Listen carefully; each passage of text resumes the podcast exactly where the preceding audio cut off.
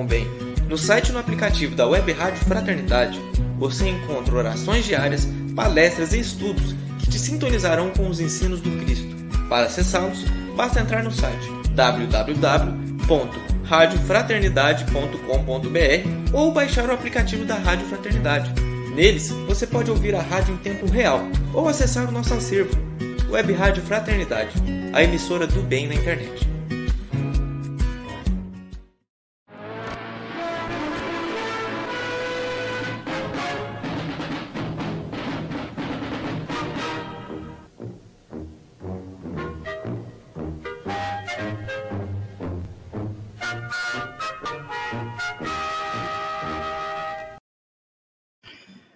Muito boa noite, ouvintes, internautas, sintonizados aqui na emissora do bem, a nossa web rádio Fraternidade. Como é bom ter você aqui com a gente para poder acompanhar mais uma edição do programa Pinga Fogo, edição número 106. Muito boa noite, Divina. Boa noite, Rubens. Boa noite, queridos irmãos. Boa noite ao Jorge e à Sâmia, né, que vão estar conosco que Jesus possa envolver esse momento. Muito bem, vamos trazê-los aqui, trazê-los aqui para a tela para estar com a gente. Muito boa noite, Jorge. Muito boa noite, Sam. Uma alegria ter vocês aqui com a gente. Olá, boa noite, Sâmia. Boa noite, Divina. Boa noite, Rubens. Boa noite, nossos companheiros aí dos bastidores. Boa noite a todos os companheiros que estão ligados conosco hoje na nossa live através da Web Rádio Fraternidade, a emissora do bem na internet. Boa noite, Fátima Rabelo de Aracaju. Seja muito bem-vinda. Boa noite, James Madison. Seja bem-vindo à nossa live de hoje. Sejamos todos muito bem-vindos nesse nosso momento de reflexão e de aprendizagem. Boa noite, Samia. Boa noite. Boa noite, Elahá, Rubens, Divina. Uma boa noite para vocês e para todos os nossos irmãos que estão acompanhando mais uma edição aqui do Pinga Fogo. É uma grande alegria poder estar aqui novamente. Agradeço sempre a Deus pela oportunidade. Muito bacana, gente. E a gente sempre começa com uma prece. Então eu queria convidar todo mundo para que a gente pudesse elevar o nosso pensamento a Deus, agradecendo demais a oportunidade que Ele está nos concedendo de estar aqui hoje para mais um programa. Que ele possa transcorrer, Senhor, de acordo com aquilo que foi planejado pelos nossos amigos espirituais. Permita que o nosso irmão Jorge possa ser seu instrumento, tanto na palavra fraterna quanto no esclarecimento e que a to todos aqueles espalhados pelo mundo que estiverem conosco ao vivo, ou mesmo a qualquer outro momento, eles possam sentir a tua presença amorosa, ajudando cada um nessa caminhada evolutiva. É em teu nome, Senhor, contanto com a tua proteção e o teu amparo, que nós vamos iniciar mais uma edição do Pinga Fogo. Que assim seja. Bom, Sâmia, o que, que você preparou para a gente com tanto carinho hoje? Seu microfone, Sâmia.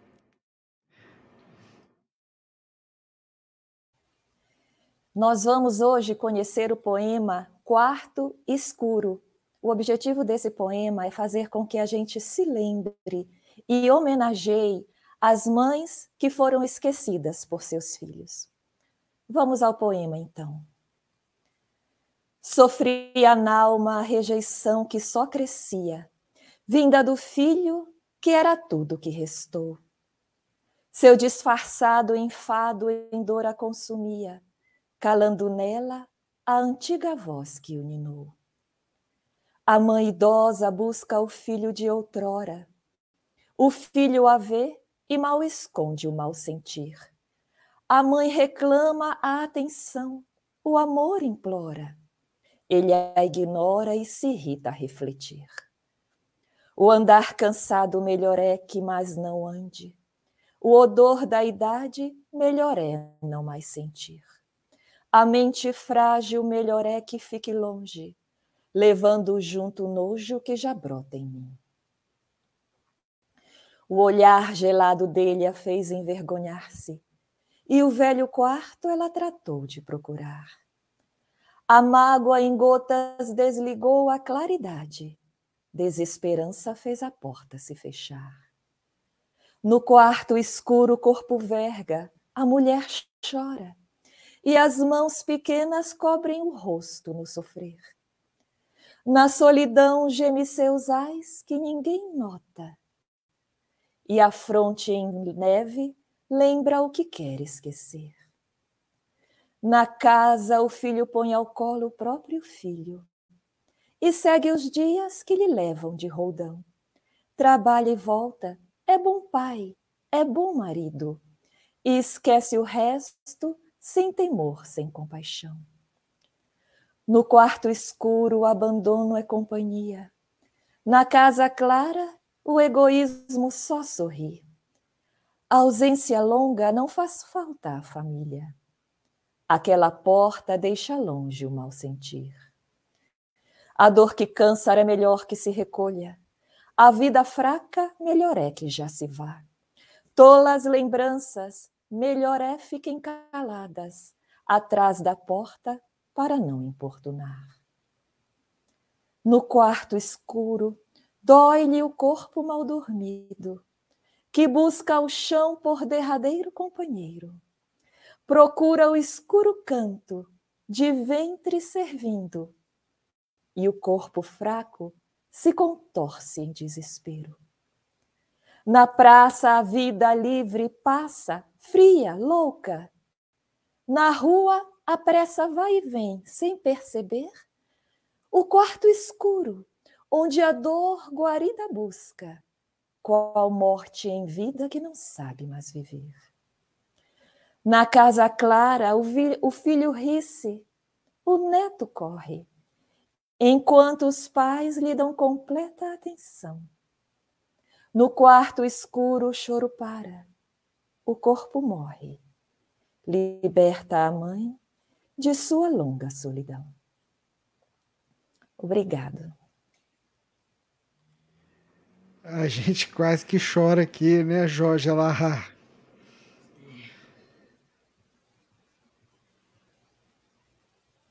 Seu microfone.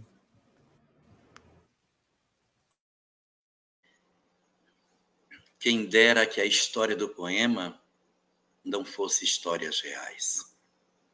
Nós conhecemos tantas histórias assim, tantas experiências de abandono, tantas histórias de desamor.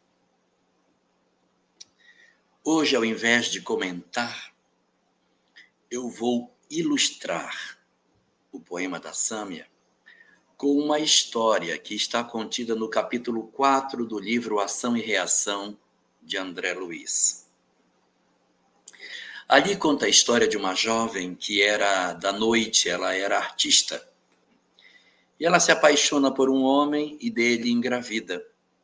E em função de ter engravidado e ter agora a condição de ser mãe, ela abandona a vida noturna para viver especificamente de uma forma mais modesta para criar a filha. Cria a filha, a filha se torna adulta e mora com a mãe. E a menina, já adulta, apaixona-se por um rapaz.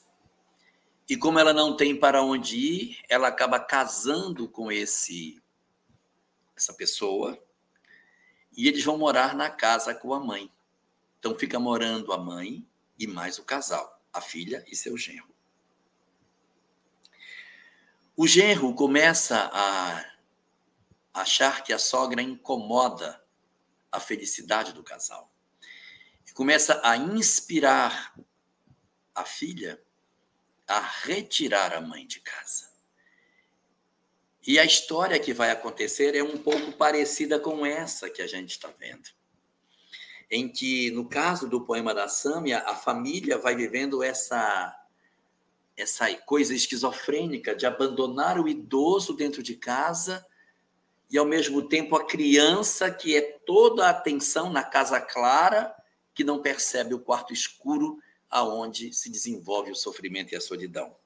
No caso, a solidão é psicológica e a filha vai, de certa maneira, rejeitando a mãe progressivamente, até que numa noite de inverno, a filha chama a mãe e diz: A senhora atrapalha a nossa felicidade.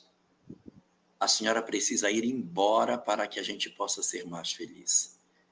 E a mãe diz: Mas minha filha, a casa é minha. Sim, mãe. Mas a senhora não precisa mais da casa, a senhora está idosa, a senhora não vai ter mais filho, não vai ter marido. Eu tenho toda a minha vida pela frente. A senhora vai ter que sair, mas eu não tenho para onde ir. Isso não é problema meu. Isso não é problema meu. E ela abre a porta numa noite de inverno. E a mãe junta as coisas na mala e sai e diz: Minha filha, mas está tão frio lá fora. E a filha diz: a senhora precisa ir. E a mãe então toma da mala e sai andando na noite gelada, e a filha fica com a porta aberta assistindo a mãe sair. A mãe vai embora, procura ajuda na casa de uma amiga e se, e se acomoda na casa de uma amiga, e ali ela vai viver os seus últimos dias até a sua desencarnação. E a história, do ponto de vista material, se encerra para o lado da mãe assim, e para o lado do casal, no mesmo modelo do poema que a Sâmia escreveu, a família é, entre aspas, muito feliz na casa que herdou, entre aspas, e que vai ser então o local de moradia do novo casal. Vem a hora da desencarnação. Não da mãe, mas da filha. Quando a morte vem e leva a filha para o mundo espiritual em que nesse processo natural do desencarne, nós evocamos as nossas lembranças. Nós relembramos o que fizemos e o que deixamos de fazer. Nossas memórias são visitadas pelo nosso desconforto diante do encontro com a própria consciência. Narra André Luiz que quando ela está desencarnando, ela é tomada de um determinado sentimento frio. Frio, frio, frio, muito frio. Então, ficou armazenado na mente dela, embora ela nunca colocasse isso para fora, a culpa pela noite gelada que ela colocou a mãe ao relento. E na desencarnação, ela vai sentir frio. A gente sabe que espírito não sente frio, mas ela sente frio e o frio é real, porque ela acha que existe, então existe. E ela fica numa condição de sofrimento muito grande, muito doloroso, até que um espírito vem para resgatá-la das trevas. Quem vai resgatá-la? A própria mãe que não deixou de amá-la é quem vem resgatar a moça da condição de sofrimento em que ela se encontra e levá-la para um local de socorro. Assim também, nesse poema que a Samia conta só a desencarnação da mãe, se desembaraçando da do corpo físico voltando para o mundo espiritual, se libertando do seu sofrimento. E eu lembrei muito de uma, uma poesia que o Pedro Barbosa, presidente da federação, gosta muito, de Joaninha no Natal, que ela fica com frio e ela vai se agasalhando nas, nas marquises no dia de Natal e ela desencarna numa noite gelada de Natal. Aí o corpo fica geladinho. Assim também a mãe vai partir e vai parecer que a família vai ficar muito bem. E pode até ser que os anos que se sigam sejam realmente anos de aparente alegria. Mas a lei de causa e efeito cataloga todos nós para o natural encontro com a consciência ao qual nós seremos convocados. É, Cláudia, embora seja um poema triste, ele é triste, mas é necessário que nós reflitamos sobre isso nesta semana de comemoração do Dia das Mães, em que o nosso processo de gratidão, de eterno processo de agradecimento por aquilo que nós recebemos precisa ser de alguma forma vivenciado para que as nossas almas vivam a leveza do amor e não o travo amargo da indiferença e da ingratidão, motivo de tantas dores e de tanto sofrimento de muitos de nós. Muito bem.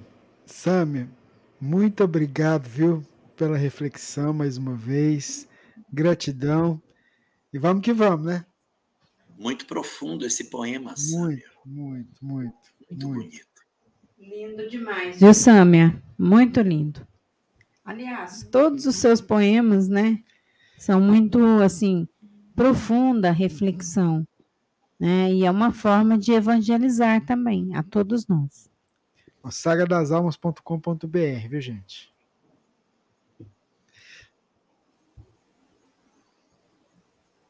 Gratidão, gente, pela, pelo carinho de vocês e a gente agradece sempre ao Cristo, né, que nos dá essa oportunidade.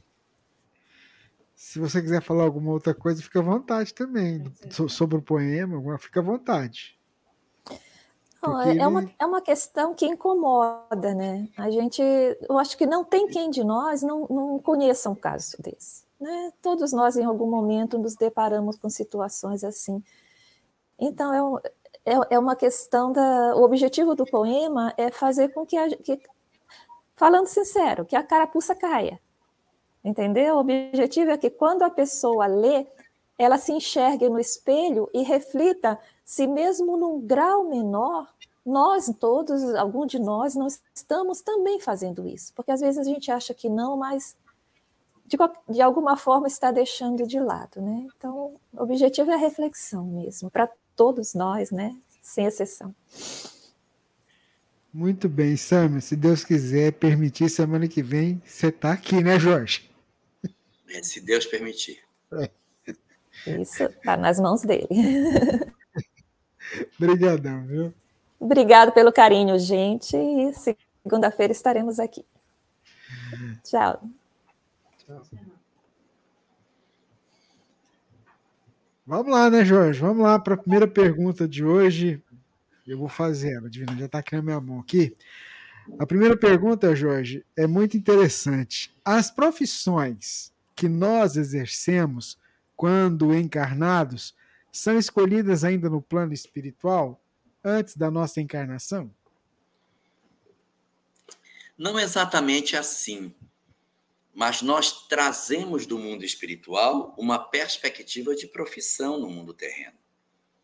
Isso não significa dizer que a profissão que nós temos é aquela que foi desenhada no mundo espiritual. Porque o espírito pode, pelo seu livre-arbítrio, optar por outras histórias de vida. Eu saio do mundo espiritual com uma perspectiva e quando eu chego aqui, eu deflexiono daquilo que estava previsto e posso viver uma realidade profissional bastante diferente daquela que me foi programada. O segundo livro da série de André Luiz, que inclusive vai começar a ser rodado agora, chamado Os Mensageiros, vai virar filme. Ele mostra no mundo espiritual essa programação, essa preparação dos espíritos para renascer. E aí, profissões e atividades, não só profissões, mas atividades como a maternidade, a paternidade, são processos de, eh, que passam por uma preparação antes do nosso renascimento. Mas não dá para a gente dizer assim: se eu tenho uma profissão, obrigatoriamente foi essa que eu me programei. Não. A gente se programa no mundo espiritual. Se vai viver a profissão que se programou, é outra completamente diferente. E uma coisa importante para se observar é que se de repente eu tinha uma profissão e eu mudei para outra, não significa dizer que eu agora estou completamente perdido no meu planejamento. Porque nós já tivemos várias histórias, já vivemos várias coisas. Eu posso não estar, de repente, vivendo a minha opção que fiz de planejamento espiritual, mas eu estou vivendo é, como se fossem planejamentos parasitários, outras opções que a gente pode encontrar que faz com que, de certa maneira, o que a gente está vivendo tenha a ver com a nossa própria história.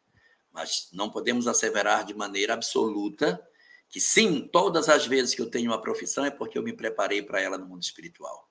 O que dizer dos mercadores de escravos? Não se programaram no mundo espiritual para isso. São decisões do livre-arbítrio humano que fazem com que nós escorreguemos no rumo das sombras em função dos equívocos que trazemos dentro de nós. Muito bem, Jorge Alahá, ouvintes, internautas, é o nosso Pinga Fogo, edição número 106, 9 de maio de 2022. A Divina traz a próxima pergunta, Divina. Então, a próxima pergunta é de uma de uma pessoa, né, que perdeu o esposo há menos de um ano, está sofrendo muito, desesperada, com saudade que aumenta diariamente. Era uma ótima pessoa, caridosa e querida por todos. Ela gostaria de sonhar e saber como ele está. O que o senhor Jorge poderia dizer para acalentar o coração, confortar e dar paz a esta amiga, esta pessoa que mandou, né, uma pessoa que é muito amiga dela e quer ajudar. Bom, uma boa noite para você. Realmente, o luto em família é uma experiência muito difícil, é muito doloroso. A sensação da ausência é um processo muito amargo para todos nós. Mas, apesar do amargor que tudo isso representa, nunca podemos esquecer que, apesar das nossas dores e das nossas tristezas, isso nunca poderá significar para nós que o nosso amor deixou de existir ou que ele esqueceu de nós. Existem algumas coisas que são muito importantes que nós saibamos. A primeira delas é que quando nós não conseguimos um contato com alguém que partiu do mundo físico para o mundo espiritual, porque ele não me visita, ele não vem me ver, ele não aparece nos meus sonhos, ele não está presente na minha vida. Eu não percebo, meu Deus, o que está acontecendo. Uma primeira perspectiva que a gente tem que reconhecer é que nós podemos não ser mais assim uma pessoa tão médium e a gente não percebe a presença do companheiro perto de nós. Então, o companheiro pode estar vindo, ele pode estar é, visitando, ele pode estar se aproximando de nós, mas a gente não percebe.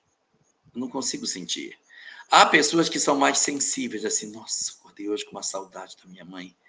Eu estou sentindo como se ela estivesse perto de mim hoje. Hoje eu estou sentindo diferente, como se mamãe estivesse pertinho. Então, há pessoas que são mais sensíveis. Outros mais ainda dizem assim: a minha mãe está aqui. Eu vi minha mãe dentro de casa. Ela passou. Ela está aqui. Eu sinto, eu ouvi a voz dela me chamando. Então há pessoas que são mais sensíveis e que percebem, e outras que não são. Mas o fato de eu não ser tão sensível não determina que se eu não percebo é porque não está acontecendo nada. Numa comparação grosseira, se uma pessoa é cega, não significa que outros não estejam diante dela. Quando nós não temos uma mediunidade ostensiva, os espíritos podem estar em nosso derredor e nós não os percebemos. Então, a primeira coisa a considerar é que sim, nós podemos estar numa condição espiritual em que é, as visitas, o relacionamento esteja acontecendo, mas a gente não percebe.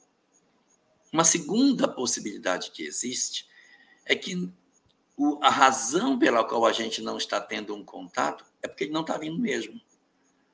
Puxa, mas ele não me ama, não quer, não vem vir em casa. Por que não veio? Por que não veio me procurar? É porque logo após a desencarnação, nem todo mundo se recupera prontamente. Às vezes, nós precisamos de um tempo para rever as nossas emoções, para nos recuperarmos das nossas enfermidades, para que a gente consiga se colocar de pé no sentido espiritual. E há espíritos que eles podem até estar bem, sabe? Eles não estão doentes, mas eles têm uma saudade tão grande, uma vontade tão grande de ver a família, uma ardência de saudade que, se vierem, poderão se prejudicar. No livro Memórias de um Suicida, há um caso desse tipo, de um espírito que estava muito, muito desejoso de ver a família. E os mentores dizem: não vai ser bom para você, você vai se desequilibrar. E, não, eu estou pronto, eu estou pronto, eu quero ver minha família. E ele insiste, insiste, e os mentores fazem de tudo para que ele não vá. Mas como eles não podem impedir o livre-arbítrio, depois de tanta insistência ardente dele de ver a família, então o poema se chama Quarto Escuro, Marli Fragoso. Então, depois de tanta ardência que ele tem, os mentores estão, tudo bem. Você vai visitar a família, mas vai um grupo com você, porque certamente você vai se desequilibrar. Então, ele vem e os mentores vêm junto para apoiá-lo no processo de saudade extrema que ele pode sentir no retorno ao lar dele. No caso específico, ele havia se suicidado, então é, é uma história bem diferente do caso em tela, e por isso a família ficou muito fragilizada após a desencarnação dele. Então, quando ele volta, ele encontra uma realidade econômica na família bem distinta da que ele deixou, ele fica profundamente abatido com o quadro que ele percebe. E os mentores estavam poupando ele de vir ver para que ele não se chocasse com os resultados do suicídio dele. Então, uma segunda possibilidade: a pessoa não veio porque ainda não está madura para perceber a presença e não se emocionar demais, perdendo a sua capacidade de decidir com acerto sobre sua vida. E a terceira situação é muito comum. A pessoa vem, através do sonho, conversa conosco, senta com a gente, fala sobre como está, conta todas as coisas. Mas em função da nossa própria necessidade, os espíritos mentores trabalham para que as memórias não sejam despertas ao acordar. Eu não lembro que eu encontrei com o meu amado. Eu não lembro que eu encontrei com o meu ente querido, mas eu acordo com um sentimento de leveza, uma alegria interior, como se eu tivesse realmente encontrado com alguém. Mas eu não lembro conscientemente, mas fica o perfume da presença dele na minha vida. Então, portanto, é muito importante que nós compreendamos todos esses desdobramentos diante da perspectiva do que nos ocorre, lembrando sempre que Deus nos ama de maneira extraordinária e que Ele nos oferece invariavelmente o melhor para as nossas vidas. Em síntese, Deus não está lhe dizendo não, está dizendo, filha, hoje ainda não. Muito bem, Jorge. Vamos seguindo aqui com o programa. A próxima pergunta foi feita por um, por um internauta, que é a seguinte, Jorge. Por que, que Jesus orava nos montes, subia nos montes? Essa prática até hoje é feita pelos irmãos de outras escolas religiosas. Tem um morro perto da minha casa muito perigoso e minha avó sempre quer ir lá orar. Apesar dos perigos, por que, que isso acontece? Por, por que nos montes? Só lá que Deus ouve?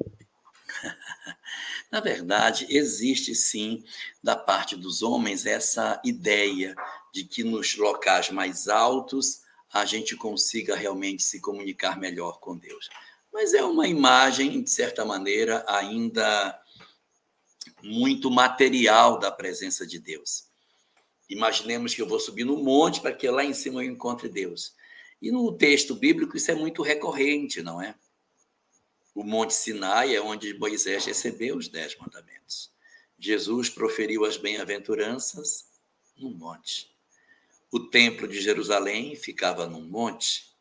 Jesus orou no Monte das Oliveiras. Foi crucificado num monte chamado Gólgota. Então há uma certa tendência de que isso seja assim. Ainda hoje, em algumas regiões do Oriente Médio, os montes são onde são colocadas as madrás, as escolas. Os locais mais elevados são onde se percebe que ali deveria estar a conexão com o divino. Mas a gente sabe também que muitas experiências de cunho espiritual se deram em locais que não são necessariamente é, locais diferenciados em termos de altitude. A própria história do Cristo está carregada de imagens dessa natureza. A Galileia, por exemplo, é um local baixo, não é um local alto. É muito baixo, porque ali está o lago de Genezaré. E quantos milagres, quantas, quantos atendimentos, quantas coisas extraordinárias fez Jesus à beira do lago, das suas pregações, dos seus ensinamentos com seus discípulos, sem serem lugares elevados. E só para concluir a minha fala, quando Jesus visita a Samaria, a mulher samaritana faz esta pergunta para ele: Senhor, aonde é certo orar? No Monte Gerezim, aqui na Samaria, ou lá em Jerusalém, no monte onde está o templo? E Jesus responde: Chegará o dia em que os homens não orarão mais em templo de pedra, mas amarão a Deus, adorarão a Deus em espírito e em verdade, independente de locais aonde estejam. E como a Sâmia sempre gosta de se referir, Jesus disse que a fé transportava montanhas. Que montanhas são essas? As montanhas que os homens gostam de subir para encontrar a Deus, elas são deslocadas para dentro do coração humano numa grande metáfora, Rosângela, isso mesmo. Uma grande metáfora onde as montanhas dentro de nós fazem a gente se elevar através da fé para se comunicar com Deus, sem a necessidade de objetos físicos para que a gente consiga estar perto de Deus, como se a gente subisse quando sabemos que Deus está por toda parte. Tem água suficiente? Tem, né? Tem. Então tá bom. Então tá, já. Divina a próxima pergunta. É, a, a próxima pergunta é a. Então, é do Val, é da, é Valmir Rocha. Boa noite, Jorge. Uma pessoa pode ter sua passagem aqui encarnada interrompida pelo plano espiritual para não causar mais danos à sua encarnação ou a dos outros? Interessante essa pergunta. Quando nós fazemos uma, uma programação espiritual, nós trazemos um espectro de possibilidades entre acertos e erros. Nós fazemos uma programação imaginando só acertos, mas evidentemente, como somos imperfeitos, a gente vai acabar resvalando em erros aqui ou lá. E esses erros e acertos, eles já são previstos por nós, ou melhor, previstos pelos espíritos, que já sabem quando a gente vê, se é possível que ele escorregue nessa pedra, é possível que ele faça aquilo. Então, já há uma certa previsibilidade de alguns erros que a gente possa cometer durante a existência. Isso é uma, uma circunstância bastante razoável. Então, os próprios mentores já trabalham dentro da sua programação com a faixa de erro que nós teremos. E aí o que, que acontece? Os indivíduos erram para lá ou para cá, mas dentro de uma faixa daquilo que lhes está programado pela capacidade do livre-arbítrio que eles possuem. Assim, portanto, pode existir uma interferência dos espíritos na tentativa de neutralizar determinados equívocos quando o homem não possui suficiente maturidade para lidar com a magnitude dos seus erros. Mas essa neutralização não significa necessariamente a morte, não significa necessariamente a desencarnação. Existe uma infinidade de instrumentos para retirar alguém de um cenário através de uma doença auxiliar, de algum tipo de impedimento físico que a pessoa possa ter, que a retira do quadro aonde ela poderia estar, sem retirá-lo da encarnação, porque a encarnação é necessária para as almas ainda difíceis. Se toda vez que a gente errar, os espíritos dizem, não, não, não, não, tira e volta, aí a pessoa não consegue nem crescer. Então, os espíritos deixam com que nós assumamos a responsabilidade daquilo que o nosso livre-arbítrio aguenta. Faz besteira, se compromete, enfia os pés pelas mãos, mas os espíritos não interferem naquilo que a gente faz quando nós temos a condição de suportar as nossas responsabilidades. E nossas vítimas, frequentemente, estão relacionadas entre as almas que possuem compromissos espirituais, em que, de certa maneira, aquilo de mal que acontece acaba não sendo injusto em muitas circunstâncias. Em outras, é situação de prova mesmo, ou seja, eu me prevaleço do meu conhecimento para explorar pessoas em condição de fragilidade. Mas nos casos extremos em que o homem começa a esbarrar nas fronteiras do seu livre-arbítrio, os espíritos podem, de alguma maneira, interferir, neutralizando a ação. Mas não pense na, na desencarnação como sendo a atitude a tomar logo de pronto. Existe uma série de instrumentos que os espíritos dispõem para inibir determinadas condições quando o livre-arbítrio do homem não é capaz de suportar as responsabilidades daquilo que ele queira é, realizar. Tem muitas outras antes da desencarnação. Muito bem, Jorge. Vamos lá, vamos seguindo aqui com a próxima pergunta. É, por favor, gostaria de um esclarecimento. Eu só uso água em temperatura ambiente há muitos anos. Tenho um vasilhame de 2 litros e meio que peço a espiritualidade para fluidificar e somente, e somente bebo dessa água. Estarei errada fazendo isso? Olha, diz o pessoal que trabalha com uma vida saudável que a melhor água para beber é a água em, em, estado natural, porque a água gelada ela tem o poder de aglutinar a gordura. Às vezes as pessoas dizem, mas qual é o problema que tem de eu almoçar e tomar água gelada? Se a gente toma sopa. Se eu tomo sopa, que é comida com água, e todo mundo diz que sopa é bom.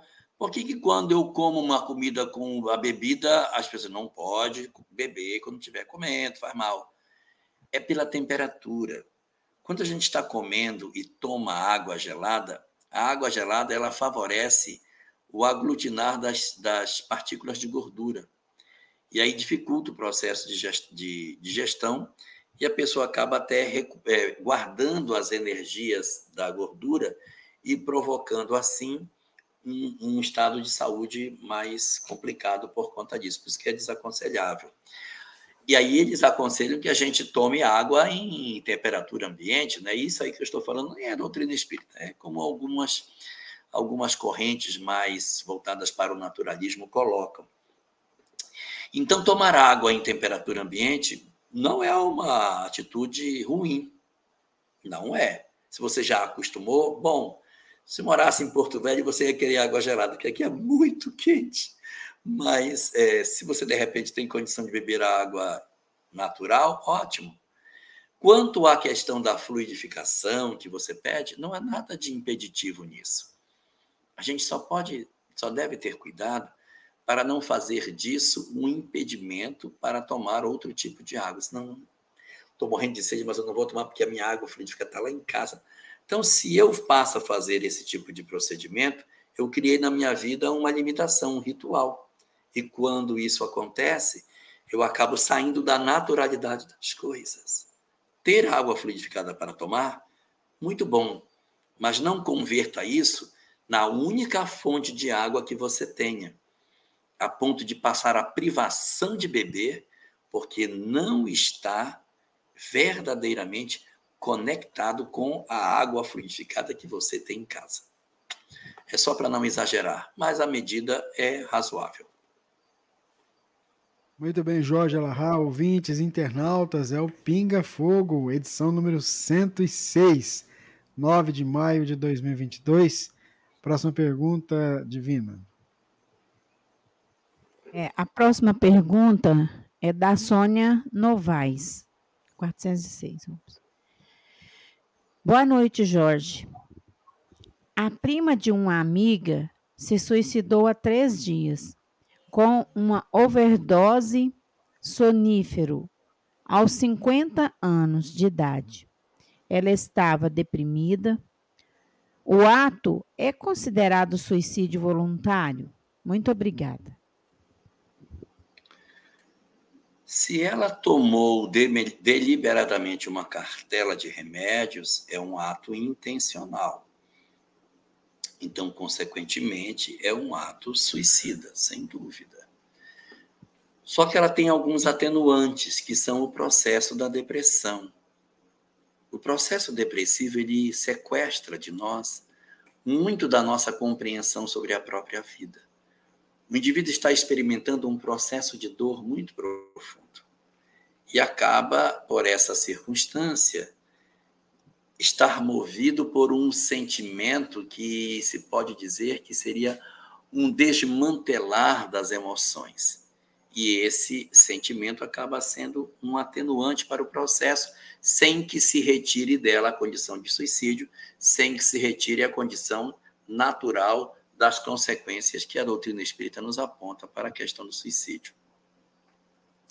É diferente, por exemplo, do suicídio apresentado pelo personagem central da obra Memórias de um Suicida, que se suicidou por vergonha de ficar cego. Ele era escritor e achava que seria uma, uma prova insuportável. Ele ser um escritor tão culto, tão conhecido, produtor de tantas obras literárias, agora estar cego e ser visto com piedade pelas pessoas, então ele decide se suicidar. Assim, portanto, existem atenuantes e agravantes nesse processo. Mas, resumidamente, o caso da sua amiga, infelizmente, em que pese o processo de suicídio, de depressão, é um fenômeno de suicídio pela intencionalidade. Se ela tomou o remédio na intenção de apagar e não voltar mais, existe a intencionalidade. Diferente de outro que não sabia, tomou o remédio enganado e acabou partindo. Então, tudo vai ser movido pela intenção. Agora, a depressão é, produz, no final, processos atenuantes, sem que isso determine condição de excepcionalidade para o caso. Ok? Muito bem, Jorge, ouvintes, internautas. Vamos lá para a próxima pergunta que chega para a gente. O José pergunta assim: Jorge, quando você está desenvolvendo um trabalho edificante em socorro ao próximo, é natural termos uma proteção para o desenvolvimento do trabalho? Sem dúvida nenhuma. Sem dúvida nenhuma. A proteção que o mundo espiritual dispensa aos que fazem o bem é uma coisa indescritível. Nossa! Você só volta a ser carregado pelos espíritos quando você está fazendo o bem. Quando a gente se movimenta para fazer algo no bem, forças ah, negativas, espíritos incomodados com o trabalho no bem também se movimentam, também procuram atrapalhar. Então, trazem conflitos, dramas, uh, dificuldades. Na hora que você está indo para o trabalho, aquelas coisas vão acontecendo para tentar impedir que você realize a tarefa. Tudo isso acontece. Mas se de um lado existe esses espíritos que vêm para tentar perturbar, a quantidade de entidades do bem que se vinculam a nós é muito grande. Agora você precisa ter confiança. Entregar-se ao trabalho na certeza de que você não está sozinho. Ter confiança nas coisas, para que você consiga realmente avançar. Eu estou aqui falando disso, eu lembrei de uma cena de um filme, eu vou narrar a cena que muita gente deve ter assistido. É uma das últimas cenas do filme Indiana Jones e a Última Cruzada. Quando ele chega num local que ele tem que atravessar uma passarela e a passarela não existe porque está quebrada e não tem, ele tem que chegar do outro lado, mas não tem não tem por onde ele passar. E ele então, movido pela fé, diz: "Não, aqui tem que ter uma passarela". Ele se confia e, e, dá o passo no vazio, andando aonde não existia nada. E quando ele começa a pisar, ele está pisando em cima de pedras que foram pintadas de maneira que parecem ser a parede do outro lado, mas elas foram preparadas para uma ilusão de ótica, dentro da sensação que ela não existe. Aí ele joga areia em cima da, da passarela e ela aparece com areia todo o trajeto que ele tem que seguir. Então é mais ou menos assim. Quando nós trabalhamos no bem, nós temos que ter a confiança de que Deus está no controle das coisas. No controle das coisas. Nesses bastidores do Pinga Fogo, dava para fazer um livro de tudo que aconteceu, o que acontece conosco aí na hora que a gente vai realizar a tarefa. Ai, quantas coisas eu digo para o Rubens. Rubens, hoje eu não vou conseguir, eu perdi isso, eu perdi aquilo, eu não vou conseguir chegar. Nossa, já me vali da Sâmbia tantas vezes para fazer, já, já pulamos janela para conseguir entrar numa casa para fazer a live, porque não dava para fazer. Meu Deus, é tanto carro que quebra. Digo, não vai dar tempo, vou chegar em casa depois do horário. Eu chego em cima da hora, ligo, todo mundo pensa que eu estou uma hora aqui sentado, nada. Em cima da hora as coisas acontecem. Então você tem que ter convicção, você tem que estar sereno diante do, das coisas que podem acontecer, que senão a gente não tem produção. Assim, a fé tem que mover a nós, saber que não estamos sozinhos, que existe uma equipe conosco. Então, a gente tem que estar preparado para esses embates e não perder a certeza de que o trabalho é feito pela equipe espiritual e não pela gente. Você estava falando isso aí, e aí eu lembrei assim, ó, por isso que a gente fala assim, ó, se Deus quiser. Deus quiser. Porque a gente faz. Só eu sei. É, se Deus quiser. Ô, Jorge, tem uma pergunta aqui ah, mas é a Divina que vai fazer. Pode fazer. Vou fazer então. Tá. É, trabalho numa reunião mediúnica, mas eu não acredito que uma pessoa seja realmente médium, e sim fingir que dá passividade aos espíritos. Que fazer? Já tentei tirar esse sentimento de mim, não consigo.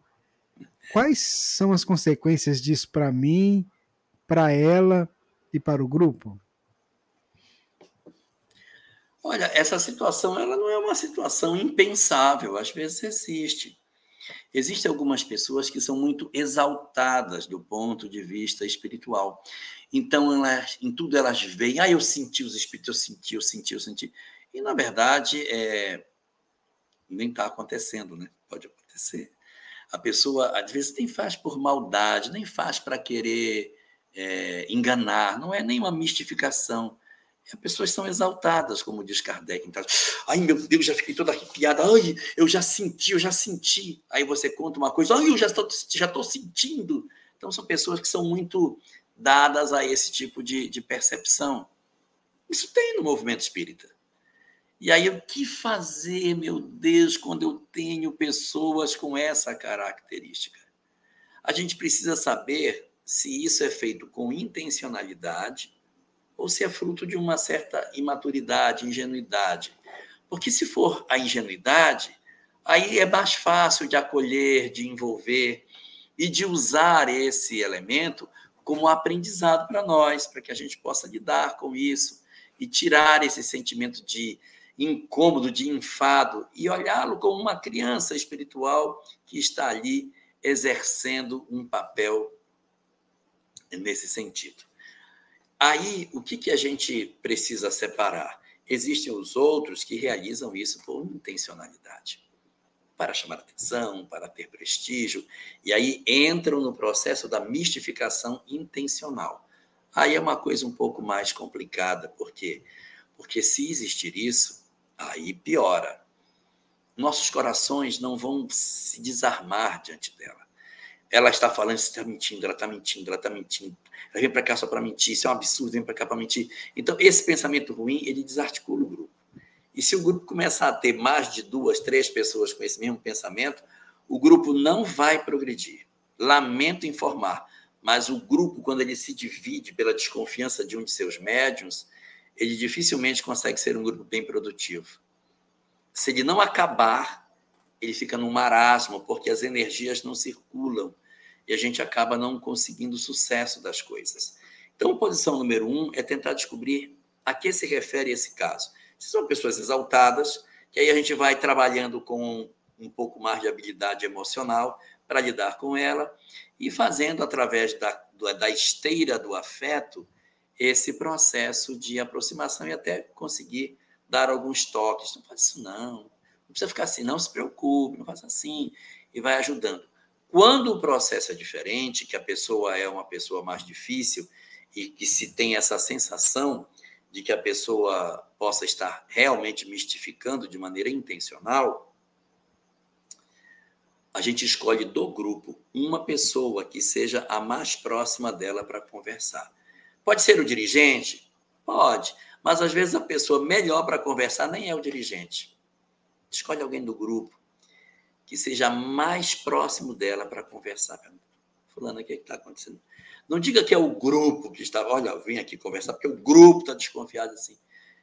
Eu queria conversar com você. Eu estou achando que você está precisando conversar, você está se sentindo bem na mediúnica. Eu tenho percebido, e aí, uma característica muito típica da mistificação é que a pessoa ela não tem tanta criatividade para ficar é, criando histórias distintas. Então, acaba acontecendo que as histórias se repetem. Os sintomas dos espíritos são muito parecidos. É um típico processo de perturbação. Então a gente tem que escolher alguém do grupo mais próximo para sentar, para conversar, para que ela não se sinta cobrada, constrangida, vigiada pelo grupo. Mas de repente, em função do nível de desequilíbrio que a conduta dela possa estar levando ao grupo, vai ter que sentar para conversar, para tentar encontrar uma solução de meio termo para os casos mais graves, para os casos mais complicados, que a gente não consegue encontrar saída, existe uma alternativa que se pode buscar. Mas essa alternativa é somente para os casos mais, mais, mais graves. A gente monta outro grupo e participa de dois grupos mediúnicos. Um para acolher esse indivíduo que precisa de ajuda, ele é nosso irmão, a gente não abandona, a gente fica nesse grupo para socorrê-lo, sabendo que é um grupo em que a gente vai mais doar, e no segundo grupo, só as almas afins para a gente receber. Recebe de um lado e doa do outro, sem abandonar, para não ficar somente com aqueles que nos agradam, porque aqueles que vivem só com o que os amam, que recompensa, terei, recompensa terão? Também os publicanos fazem o mesmo, dizia Jesus. E se vós amardes aos que vos amam, que recompensa tereis? Também os publicanos fazem o mesmo. Amai os vossos inimigos. Então, aprendamos a conviver com os que são diferentes, para que a gente possa desenvolver competências que ainda não temos. Selecionar demais, a, até o nível da perfeição, os componentes de um grupo, pode até ser bom do ponto de vista técnico, mas para nós é um apequenar do coração quando nós não conseguimos conviver com quem pensa diferente de nós. Muito bem, Jorge Alahá. Vamos seguindo aqui com a Divina, trazendo a próxima pergunta para a gente, Divina. A próxima pergunta é de Alexandre Tati. Jorge, sabemos que há reencarnações programadas por espíritos trevosos, para espíritos trevosos. Que tipo de reencarnação seria essa uma vez que reencarnamos para progredir e não para praticar o mal? Sim. O que, que acontece? Os espíritos precisam renascer. É uma necessidade do progresso de todos nós. A gente precisa renascer. Mas existem algumas almas que têm resistência e fogem do processo educacional porque elas não querem sair do mundo espiritual, onde estão completamente lúcidas para renascer entre os homens. E o que, que as almas tanto temem para reencarnar? Qual é o grande medo dos espíritos quando reencarnam? O medo? O medo é esquecer e chegar aqui e fazer bobagem do lado de cá. Então, para que a gente não passe pela circunstância de nós esquecermos e fazermos bobagem, a gente acaba tendo medo de reencarnar. Por quê? Porque eu posso falhar no meu planejamento. Da mesma forma, há entidades que planejam a reencarnação Então ele assim, fulano precisa ir para a gente fortalecer os nossos ideais na Terra, para que a gente consiga alcançar os nossos objetivos. E eles planejam para que determinadas pessoas venham. Só que eles não sabem que quando eles estão planejando aqui na Terra, eles estão realizando o trabalho de reencarne de alguém, eles estão trazendo alguém do mais alto, existe alguém que planeja o planejamento deles. Eles estão planejando a reencarnação, mas existem esferas mais elevadas que estão usando o planejamento que os espíritos perversos fazem para alcançar um objetivo superior. Eles não conseguem ver. Eles acham que eles estão planejando, mas o planejamento deles está sendo planejado por outras entidades que vão fazer o quê? Vão esperar o erro do planejamento. Ué, a gente não erra no planejamento? Os que vieram para fazer determinados equívocos também erram, também podem errar. Eles também se equivocam e os mentores colocam mulheres extraordinárias para tentar resgatar esses companheiros. Observem as portas dos presídios, como estão cheias de mulheres que não desistem de seus filhos, que não desistem de seus maridos, que não os abandonam apesar de ser quem são. Almas que amam demais e que se comprometem com esses companheiros que vêm para a Terra, às vezes, em função de serem almas bastante complicadas, mas que, pelo esforço do bem e pela mobilização que os espíritos fazem, eles aproveitam a vinda deles, que acham que, que estão vindo para executar um plano dos, dos seus objetivos e acabam reencarnando na Terra como os espíritos tanto queriam que eles viessem, mas eles não queriam vir. Então eles vêm pela outra via e os bons espíritos aproveitam a reencarnação para uma vez na Terra colaborarem para a mudança deles no processo natural da existência. Em síntese, os espíritos perversos planejam e os bons planejam em cima do planejamento deles para mudá-los quando estão na carne. Nada foge do controle de Deus. Ô Jorge, vou te falar uma coisa. Você já usou jujuba, régua, caneta, eu tô falando que o pessoal falou chapéu, e agora isso aí é um cano? Isso aqui é um é. negócio de guardar guarda-chuva. Ah. é isso aí, Divina disse que é um bom material de apoio pedagógico esse que você usa, viu? Esses recursos é. pedagógicos. Isso aqui a gente, a mulher coloca na bolsa, é. e aí quando chega no local que tem o guarda-chuva, ela abre e coloca o guarda-chuva dentro e ele não fica pingando escorre pela pontinha e só molha um canto da sala. que legal! Isso não chegou aqui ainda não. Bom, vamos lá. é só de locais desenvolvidíssimos.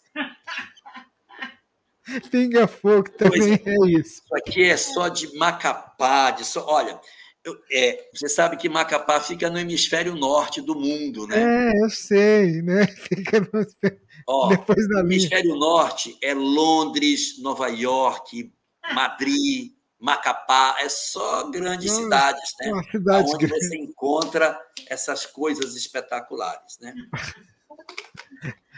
Ai, Ó, o Marcelo escreveu para gente e ele queria saber o seguinte: no livro Os Mensageiros, está sendo gravado aí, né? O Nosso Lar 2. Quem sabe essa cena tá até lá, né? Aniceto leva André Luiz e Vicente até a crosta e param no posto de socorro. Eu fiquei tocado pelos espíritos qual múmias adormecidas. Isso se deve à não aceitação de estarem vivos, Jorge? É uma fuga da realidade. Capítulo 22, 23 e 24 da obra. As múmias.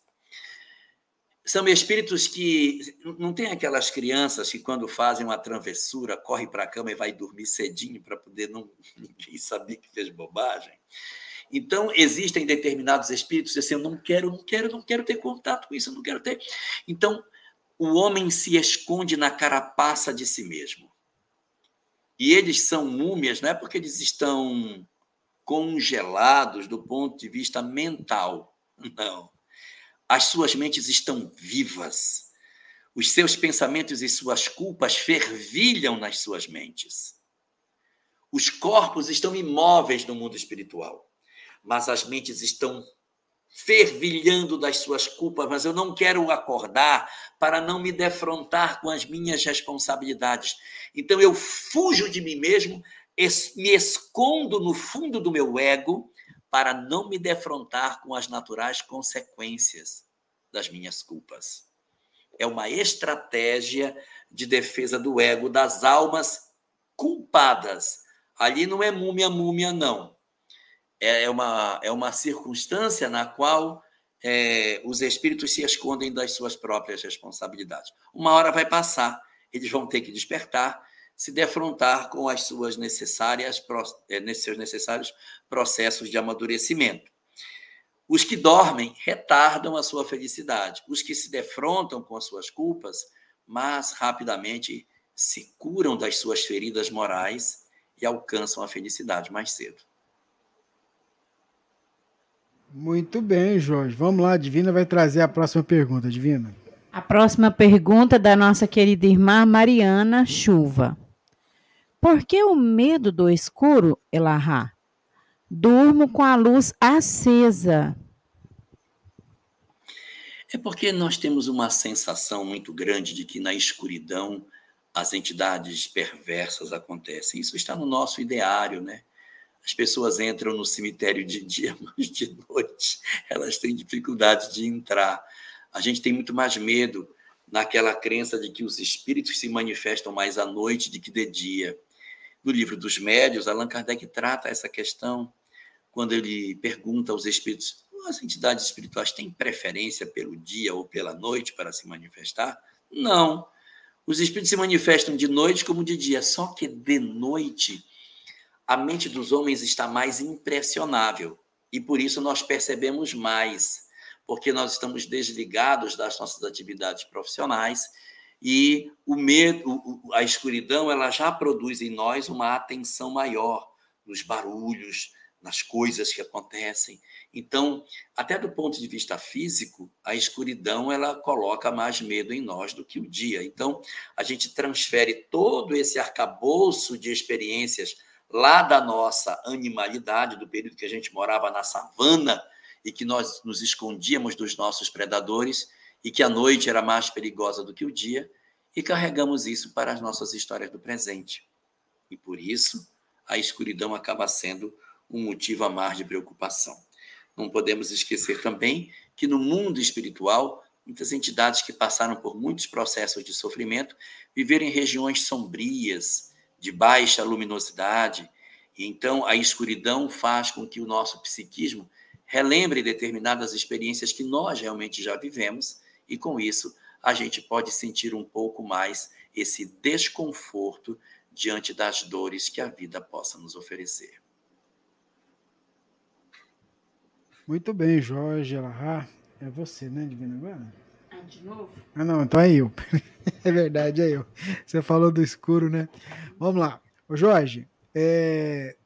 hoje tem sido recorrente vermos jovens ir ao atendimento psiquiátrico e lá sendo diagnosticados com esquizofrenia por relatarem ouvir vozes e terem visões sem variante, sem variantes comportamentais, sem surtos ou atitudes paranoides, muito, é, muito elucidadas. Sendo assim, começam a fazer uso de medicações bem pesadas. Respeitando o ponto de vista médico, psiquiátrico, o ponto de vista psicológico de quem os atende, como o Espiritismo vê essa situação a nível espiritual. E aí a nossa, a nossa internauta, a nossa ouvinte, ela cita o Dr. Mauro Quicto, Quicto, ou Quictico, acho que é isso, né? Que discorre sobre o fato, num livro dele, em que ele coloca doença mental ou mediunidade. É, perdão, o livro do livro dele é Doutor, eu ouço voz, em que ele trabalha essa questão da doença mental e mediunidade. É a Silmara, lá de Floripa, que pergunta. Boa noite, Silmara.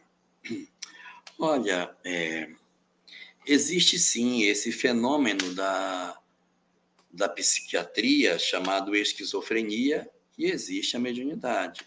Eles têm até uns pontos de contato muito fortes, fazendo com que muitas vezes pessoas que são médiums sejam considerados como esquizofrênicos e esquizofrênicos sejam considerados como médicos.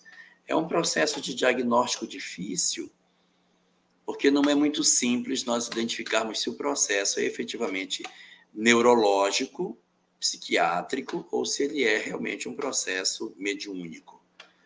Nós temos como notícia daquilo que a doutrina espírita nos oferece a informação de que os indivíduos que possuem o processo de esquizofrenia decorre de lampejos do passado que rasgam o véu do esquecimento e se apresentam no presente. Processos esquizofrênicos são característicos de pessoas que apresentam mais de uma personalidade. A, a esquizofrenia clássica é essa. Eu possuo mais de uma personalidade. Eu posso estar de um jeito e daqui a pouco eu estou de outro. Vivem duas pessoas dentro de mim. Ah, mas isso é mediunidade? Não, pode ser esquizofrenia. A esquizofrenia é essa característica. A mediunidade também aparece mais de uma personalidade em mim. E como é que eu vou saber o que é esquizofrenia e o que é mediunidade? Na esquizofrenia, essas mentes parasitárias que aparecem em nós são, segundo a doutrina espírita, as vivências do passado que eclodem no hoje. Então, eu tenho uma personalidade que está, digamos assim, sepultada no meu inconsciente. Eu hoje tenho uma outra personalidade do agora. Mas aí, quando eu estou trabalhando e eu tenho determinadas emoções, o véu do esquecimento se rasga. O véu do esquecimento estava fechado, se rasga. E eu entrevejo um pouco da minha personalidade do ontem no hoje. Então eu fico agressivo, fico violento, tomo determinadas atitudes que no meu estado normal eu não tomaria. É fruto do quê? desse lampejo do, do homem do ontem que assume o controle no hoje pelas minhas fragilidades emocionais. No caso da mediunidade, não é uma personalidade do ontem, é o espírito que se conecta no hoje e que se manifesta produzindo determinados fenômenos diferenciados. Como que eu vou separar um do outro? Na esquizofrenia, como é uma personalidade do passado no presente, há uma repetição do comportamento. Então, eu tenho uma personalidade parasitária que é muito agressiva. Quando ela se manifesta, ela quebra, machuca, não tem temperança, agride, quando entra em crise, é capaz de machucar os outros. Mas esse padrão de comportamento, ele, ele é um padrão que se repete. Então, quando eu vejo um padrão que se repete muito, eu digo, esse é um processo esquizofrênico porque é uma mesma personalidade que avança para o consciente e volta. Avança para o consciente e volta. Na mediunidade, não é exatamente isso. Na mediunidade, eu tenho um indivíduo que hoje se manifesta, ele está triste, amanhã ele está alegre, hoje ele está angustiado, amanhã ele está feliz. Então, é, é, é um conjunto de mudanças muito intensas do perfil psicológico, mostrando para nós que não há só uma personalidade ou duas que se manifestam através de mim. São várias personalidades que não seguem um padrão, elas não costumam se repetir. Então, é mais típico de ser mediunidade em si. Então, para que a gente possa fazer alguns estudos, precisa ter em mente essas características.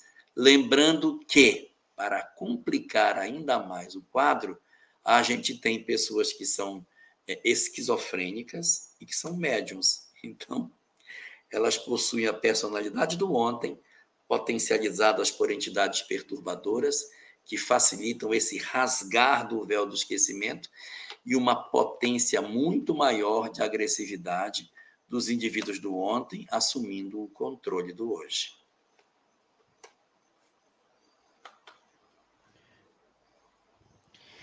A próxima pergunta é da Francisca Soraya da Silva Lima. Jorge, por favor, me esclareça. Em relação aos suicidas, você acha que eles são covardes por tirarem a própria vida? A gente nunca deve fazer uma avaliação sobre a vida dos outros, estabelecendo juízo de valor. Até porque nesse momento, muitas mães estão nos ouvindo e que tiveram histórias bastante dolorosas com seus filhos. Então eu vou preferir não abordar essa questão trabalhando no sentido da covardia. Mas vou me valer do pensamento de Jesus no livro Boa Nova, quando conversa com com Pedro, o apóstolo, que está considerando ali a dificuldade de se perdoar as, aquelas pessoas que cometem o mal. E Jesus diz para Pedro assim: Pedro, o homem é mais frágil do que perverso. Então eu não diria que nós temos a característica da covardia, mas temos a característica da fragilidade que quando chamamos alguém de covarde, no fundo do fundo é uma ofensa. A nossa característica quando resvalamos pela viela escura do suicídio é porque somos almas frágeis. Perdemos a certeza do amor de Deus. Perdemos a certeza de que todas as dores passam. E nós, todos nós, temos parcela de responsabilidade diante das dores do mundo. Nós somos uma comunidade, nós somos uma coletividade. E se por algum motivo alguém resvala e cai, nós todos em coletividades assumimos parcela de responsabilidade por não termos feito o trabalho que poderia ter sido realizado de divulgar aos outros de que tudo passa, de que a vida continua, de que as nossas dores não serão eternas e de que Deus está no controle de todas as coisas. Quando nós passamos por dores muito profundas, a gente fica tão tomado de desespero que acaba cometendo um desatino. O desespero da dor, do pânico, da angústia, do vazio existencial, da perda do sentido da existência, pode levar o indivíduo às raias do desespero e, na angústia que dói de verdade, pode levar alguém a cometer o suicídio. Covardia? Eu não diria. Eu diria mais fragilidade fragilidade de alguém que perdeu de alguma forma a certeza no amor de Deus. Uma responsabilidade que se divide entre todos nós. Quando observamos os índices de suicídio que o nosso planeta possui, é porque muitas vozes estão caladas e poderiam estar dizendo que a vida continua. Não quero dizer com isso que nós temos todas as culpas do mundo e que aqueles que cometem o suicídio não as têm. Não, eles têm, foram eles que decidiram. Mas por nós sermos uma comunidade, por nós sermos uma humanidade, nós temos uma fração pequena que seja diante de todos os delitos da humanidade. Porque quando alguém cai, nós, pelo nosso silêncio, também permitimos que isso acontecesse. Então, respondendo à sua pergunta, eu preferiria tirar a palavra covarde e colocar a palavra fragilidade. Frágil. Muito bem, Jorge. É isso mesmo. A nossa ouvinte e internauta, é... o nosso ouvinte internauta Maurício. Rubens. Fala. Deixa eu voltar para terminar a resposta. Eu quero falar para as mães daqueles que perderam seus filhos pelos suicídios. Ótimo, ótimo. É muito importante relembrarmos que, pela doutrina espírita, não existem penas eternas. E por mais que o suicídio não seja uma opção que o Espiritismo considera como razoável, que se justifique, e apesar de se reconhecer as dificuldades que frequentemente decorrem do fato do suicídio ser cometido, isso não significa dizer que as almas que se suicidam estão condenadas a um processo de abandono e de sofrimento eterno pelas mãos de Deus. Todos somos marcados para o encontro com a felicidade. E depois de um período de readequação, de refazimento de forças, de reequilíbrio de emoções, todos, sem exceção, iremos nos levantar. E os nossos filhos que por algum motivo possam ter escorregado, na via do suicídio, na viela do crime, na loucura da drogadição, todos terão a chance de se levantar. Não existe nenhuma, nenhuma alma que ficará esquecida do amor de Deus. Então, após o processo natural de aprendizado, todas as almas serão recolhidas, levadas para um processo de refazimento e para a reencarnação, onde retomarão suas histórias. Com algum atraso, é verdade, porque elas demorarão mais tempo para um processo reencarnatório. Mas todos nós iremos encontrar a remissão das nossas culpas no natural processo do amor incondicional de Deus por todos nós. Em síntese, os nossos filhos suicidas um dia retornarão aos nossos colos, onde nós os receberemos para o natural processo de desenvolvimento deles, sob o nosso amor e a nossa proteção. Bacana, Jorge. Isso mesmo. Bom, o Maurício está com uma dúvida, Jorge, que é a seguinte: é, muitos chamados e poucos os escolhidos. E aí eles que na reunião do culto do lar deles, eles não conseguiram compreender essa passagem aqui, ó. E queria que você pudesse ajudar a entender. Eu vim a este mundo para exercer um julgamento, a fim de que aqueles que não veem vejam e aqueles que veem se tornem cegos. João 9, 39, 41. É porque as verdades do Cristo, elas confundem as pessoas. Existe uma frase de Paulo em uma de suas epístolas que diz assim: Porque a palavra de Deus é loucura para os homens, mas para nós que a conhecemos, representa a salvação. Para nós que somos salvos, representa a nossa salvação. E realmente, para aqueles que não conhecem a palavra de Deus, vou usar um termo mais religioso, a palavra de Deus é loucura para os homens, porque senão tem que perdoar. Você está louco perdoar o cara fez mal, perdoar o cara, quer me vingar deles. Não, não te vinga. Porque a palavra de Deus vai dizer que você é uma alma imortal. Você se vingar, você se atrela no cara, vai reencarnar perto dele na outra. Faz isso não com você, deixa o cara para lá. Perdoa e segue, querido, para ter uma nova história, senão você repete a experiência. Não queira repetir o que é ruim. Queira não. Vá para frente. Então, a proposta da doutrina espírita é que a gente viva essa realidade da leitura da vida pelo ângulo espiritual. E, cara, isso é o oposto de tudo que o mundo prega. Você dizer assim para as pessoas: olha, você tem que se desapegar dos. Você desapegar dos bens, você está louco desapegar dos bens terrenos. Isso aí que eu mais quero. Vou, vou deixar de viver no bem bom, porque você quer que. Nunca. Então, existe sim uma inversão completa de valores quando a gente se aproxima de uma verdade espiritual. Eu vou dar um exemplo meu. Essa semana, uma pessoa me perguntou: quanto você ganha para fazer cada live espírita? Eu disse: quanto eu ganho? Não ganho nada. Ah, eu não acredito. Que você faz essas lives, você perde seu tempo para não ganhar dinheiro nenhum. E, e eu é que não ia fazer um negócio desse. Por quê? Porque a pessoa não consegue entender, cara, mas em vez de você estar é, tá cuidando de ganhar mais dinheiro, você está fa falando para os outros, não vai ganhar nada com isso, vai gastar seu tempo, tá doido. Então, a palavra de Deus é loucura para os homens. Quando a palavra do evangelista João trata sobre isso, é porque ele veio promover essa inversão.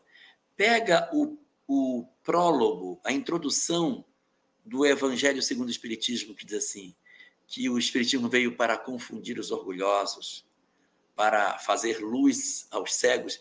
Você vai ler lá no texto que é exatamente essa mudança da escala de valores que o Espiritismo vai fazer.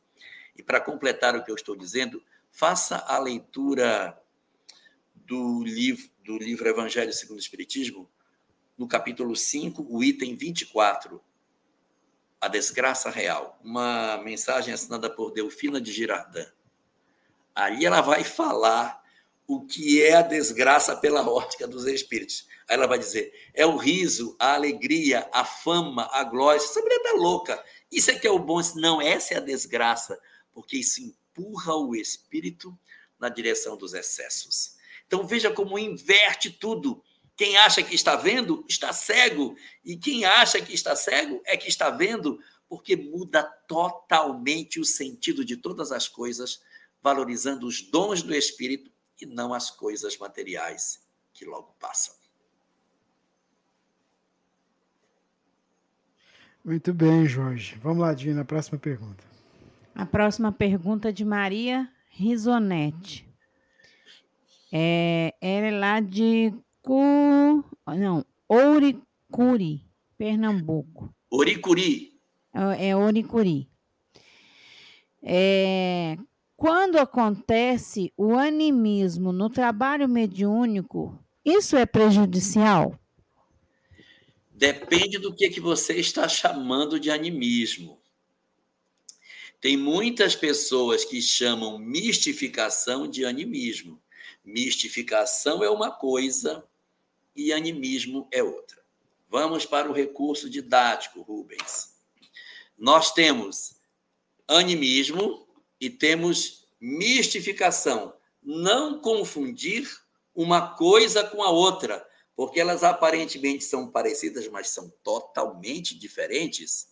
Uma é branca e a outra é preta. Então vamos separar essas duas coisas que aparentemente são iguais. O que, que é, na verdade, o animismo? O animismo é uma circunstância através da qual o médium dá uma passividade da sua própria história. O médium, quando entra em estado alterado de consciência, ele eclode nele um trauma do ontem. E ele dá uma comunicação que ela é legítima, mas ela não é mediúnica. Comunicação não é mediúnica, porque não é um espírito se comunicando. É ele mesmo se comunicando por ele mesmo. Ah, então é mistificação. Não, não é mistificação, porque ele não está mentindo a comunicação é legítima, só que é a alma se comunicando por ela própria. Eu, eu evoco as minhas emoções mais adormecidas e eu começo a falar da hora que eu morri. Ai, socorro, socorro, estou me sepultando vivo, não quero, eu não quero.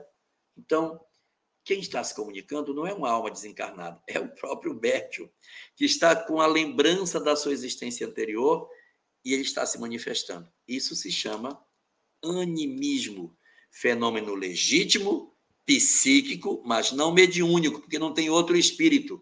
É o próprio médium se comunicando por ele mesmo.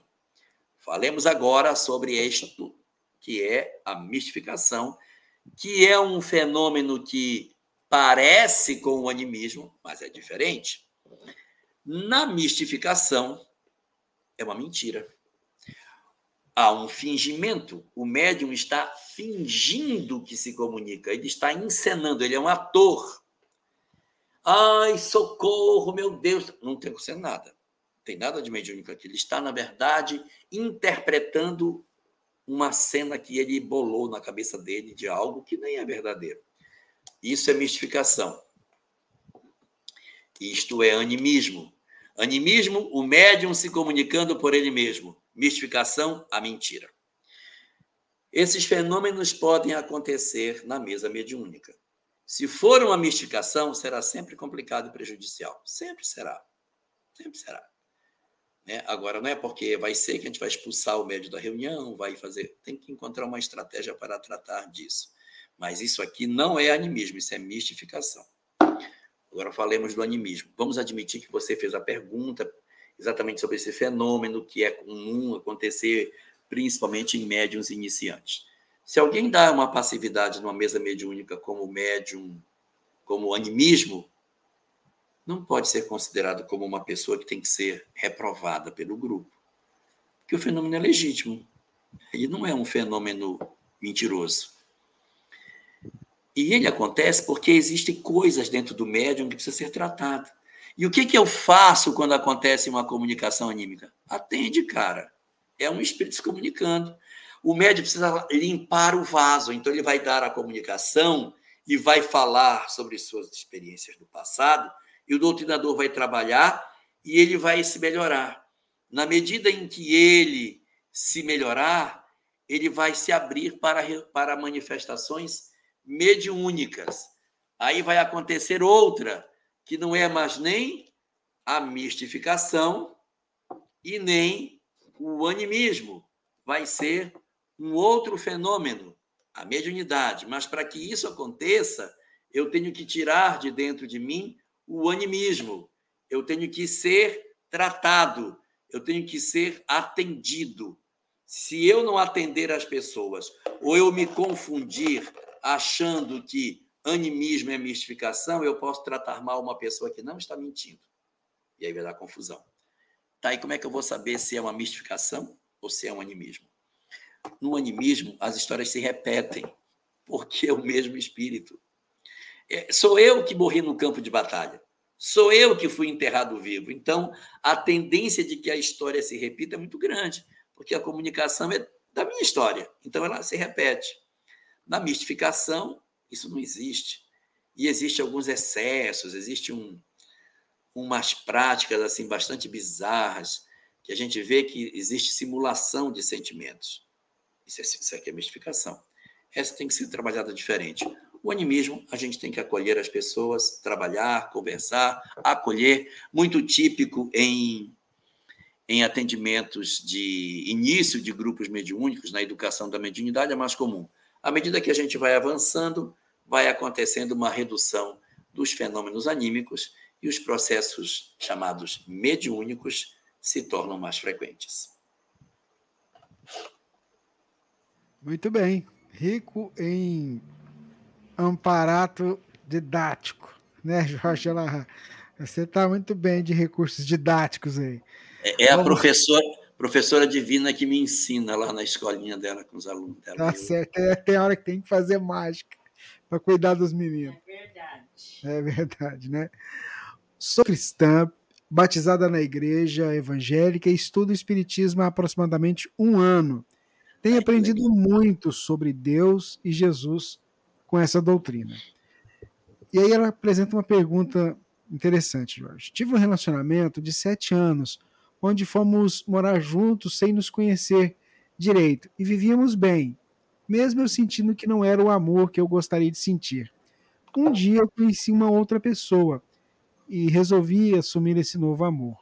Conversei com o ex e com sua filha, uma criança de 10 anos, que estava terminando o relacionamento, mas nunca iria abandonar eles e gostaria muito de, de ser uma pessoa próxima deles, mas eles não aceitaram e hoje me têm como inimiga. Tento ainda uma aproximação, mas sem sucesso. Devo insistir ou desistir? Essa situação pode causar alguma dívida para mim caso não me perdoem, mesmo tendo tentado me fazer mal e me agredir verbalmente, não tenho a mínima mágoa deles. Bom, eu não sei como foi esse processo de desconstrução da relação.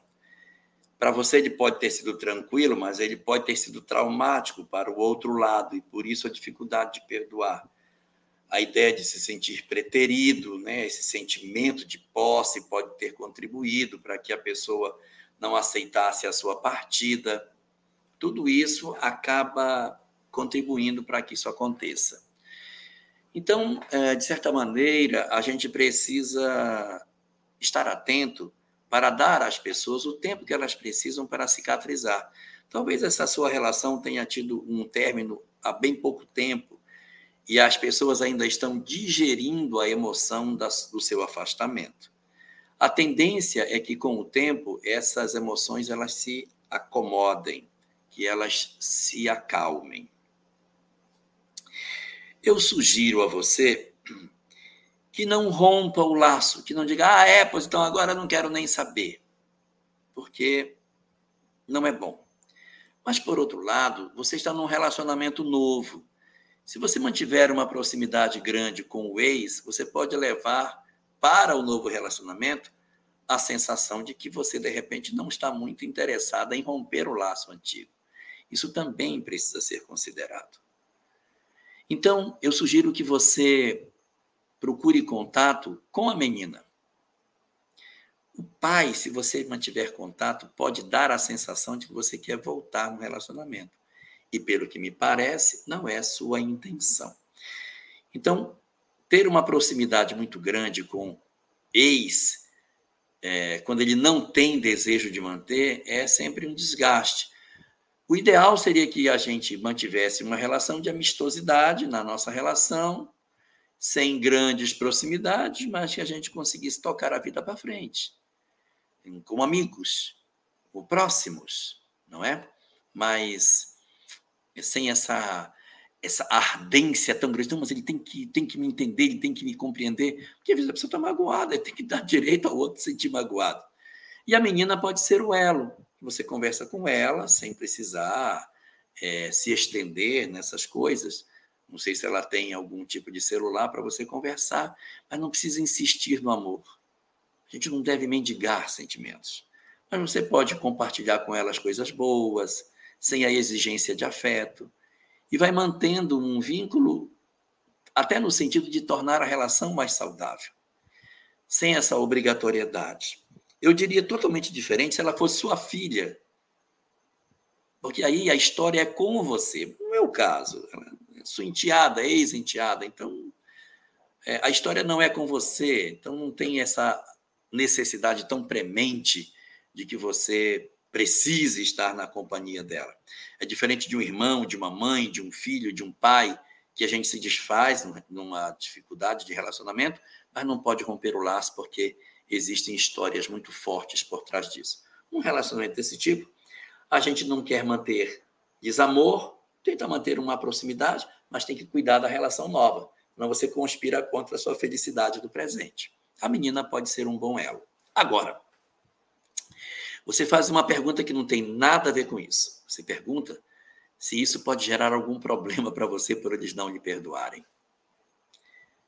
O processo do ódio não ataca quem perdoa.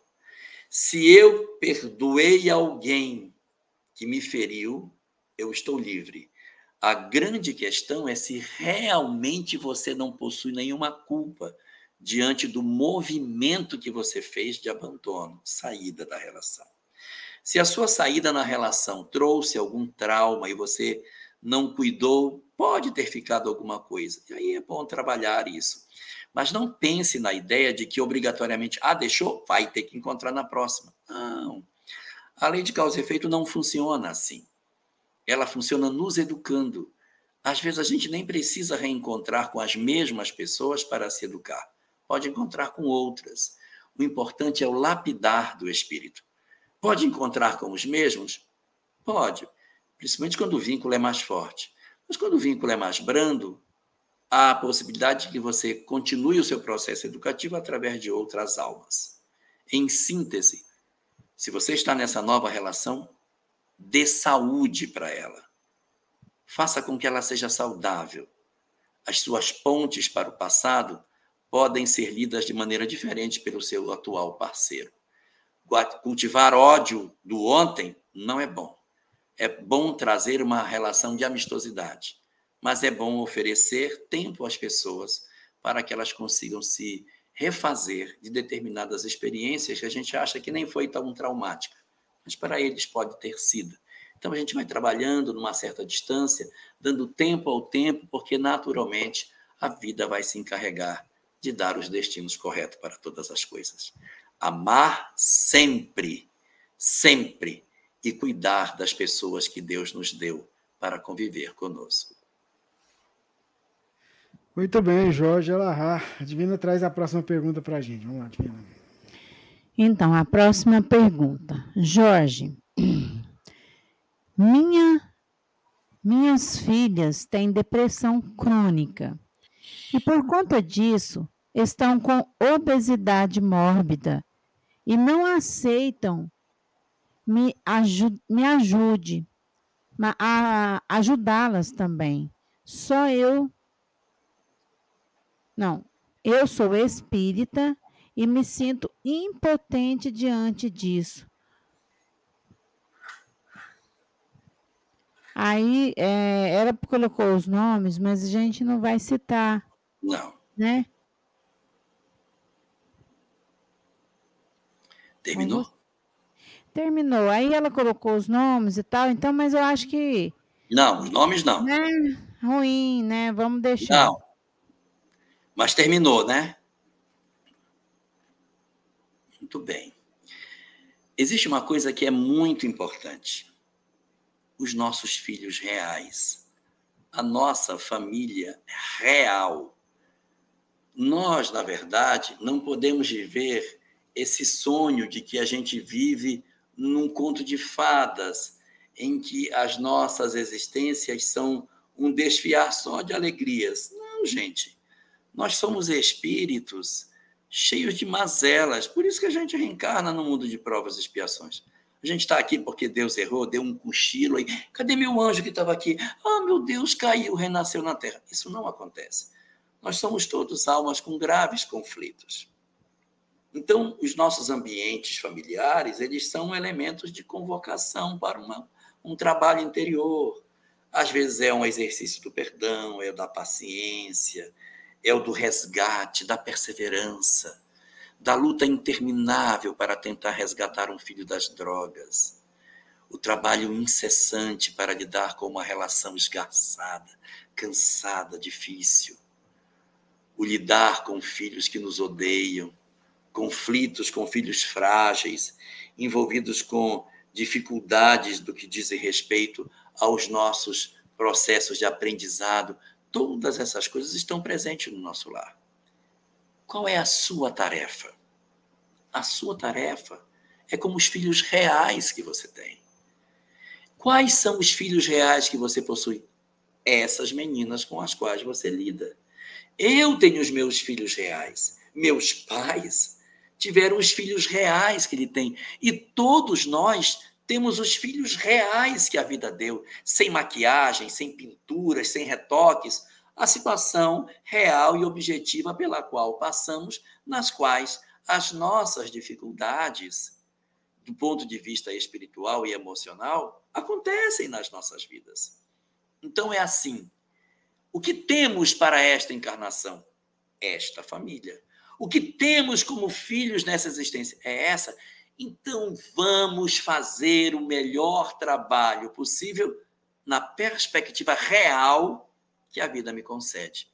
Ai, minhas filhas são depressivas, estão com obesidade mórbida, mas é o que eu tenho. O nosso objetivo como pais não é transformar os nossos filhos em anjos nós não vamos ser medidos pela quantidade de penas que as asas dos nossos filhos terão por havermos convertido nossos filhos em anjos. Não. O grande processo de aprendizado nos nossos lares é nosso. Quem vai realmente trabalhar somos nós.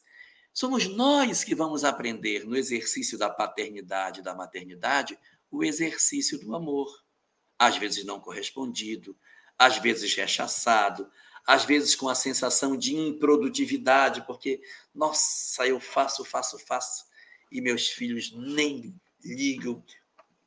Como eu luto a vida inteira para conseguir com que meus filhos se levantem e eles não aprendem o caminho do bem. Eu estou cansado ou cansada de apontar o caminho bom e eles são absolutamente refratários toda a possibilidade de aprendizado. Então, essa é a tarefa que nós temos. Qual foi a tarefa que Deus designou para você? Eu sei que ela não é fácil, mas o trabalho que você tem é esse. Essa é a família real que você possui. O que fazer então?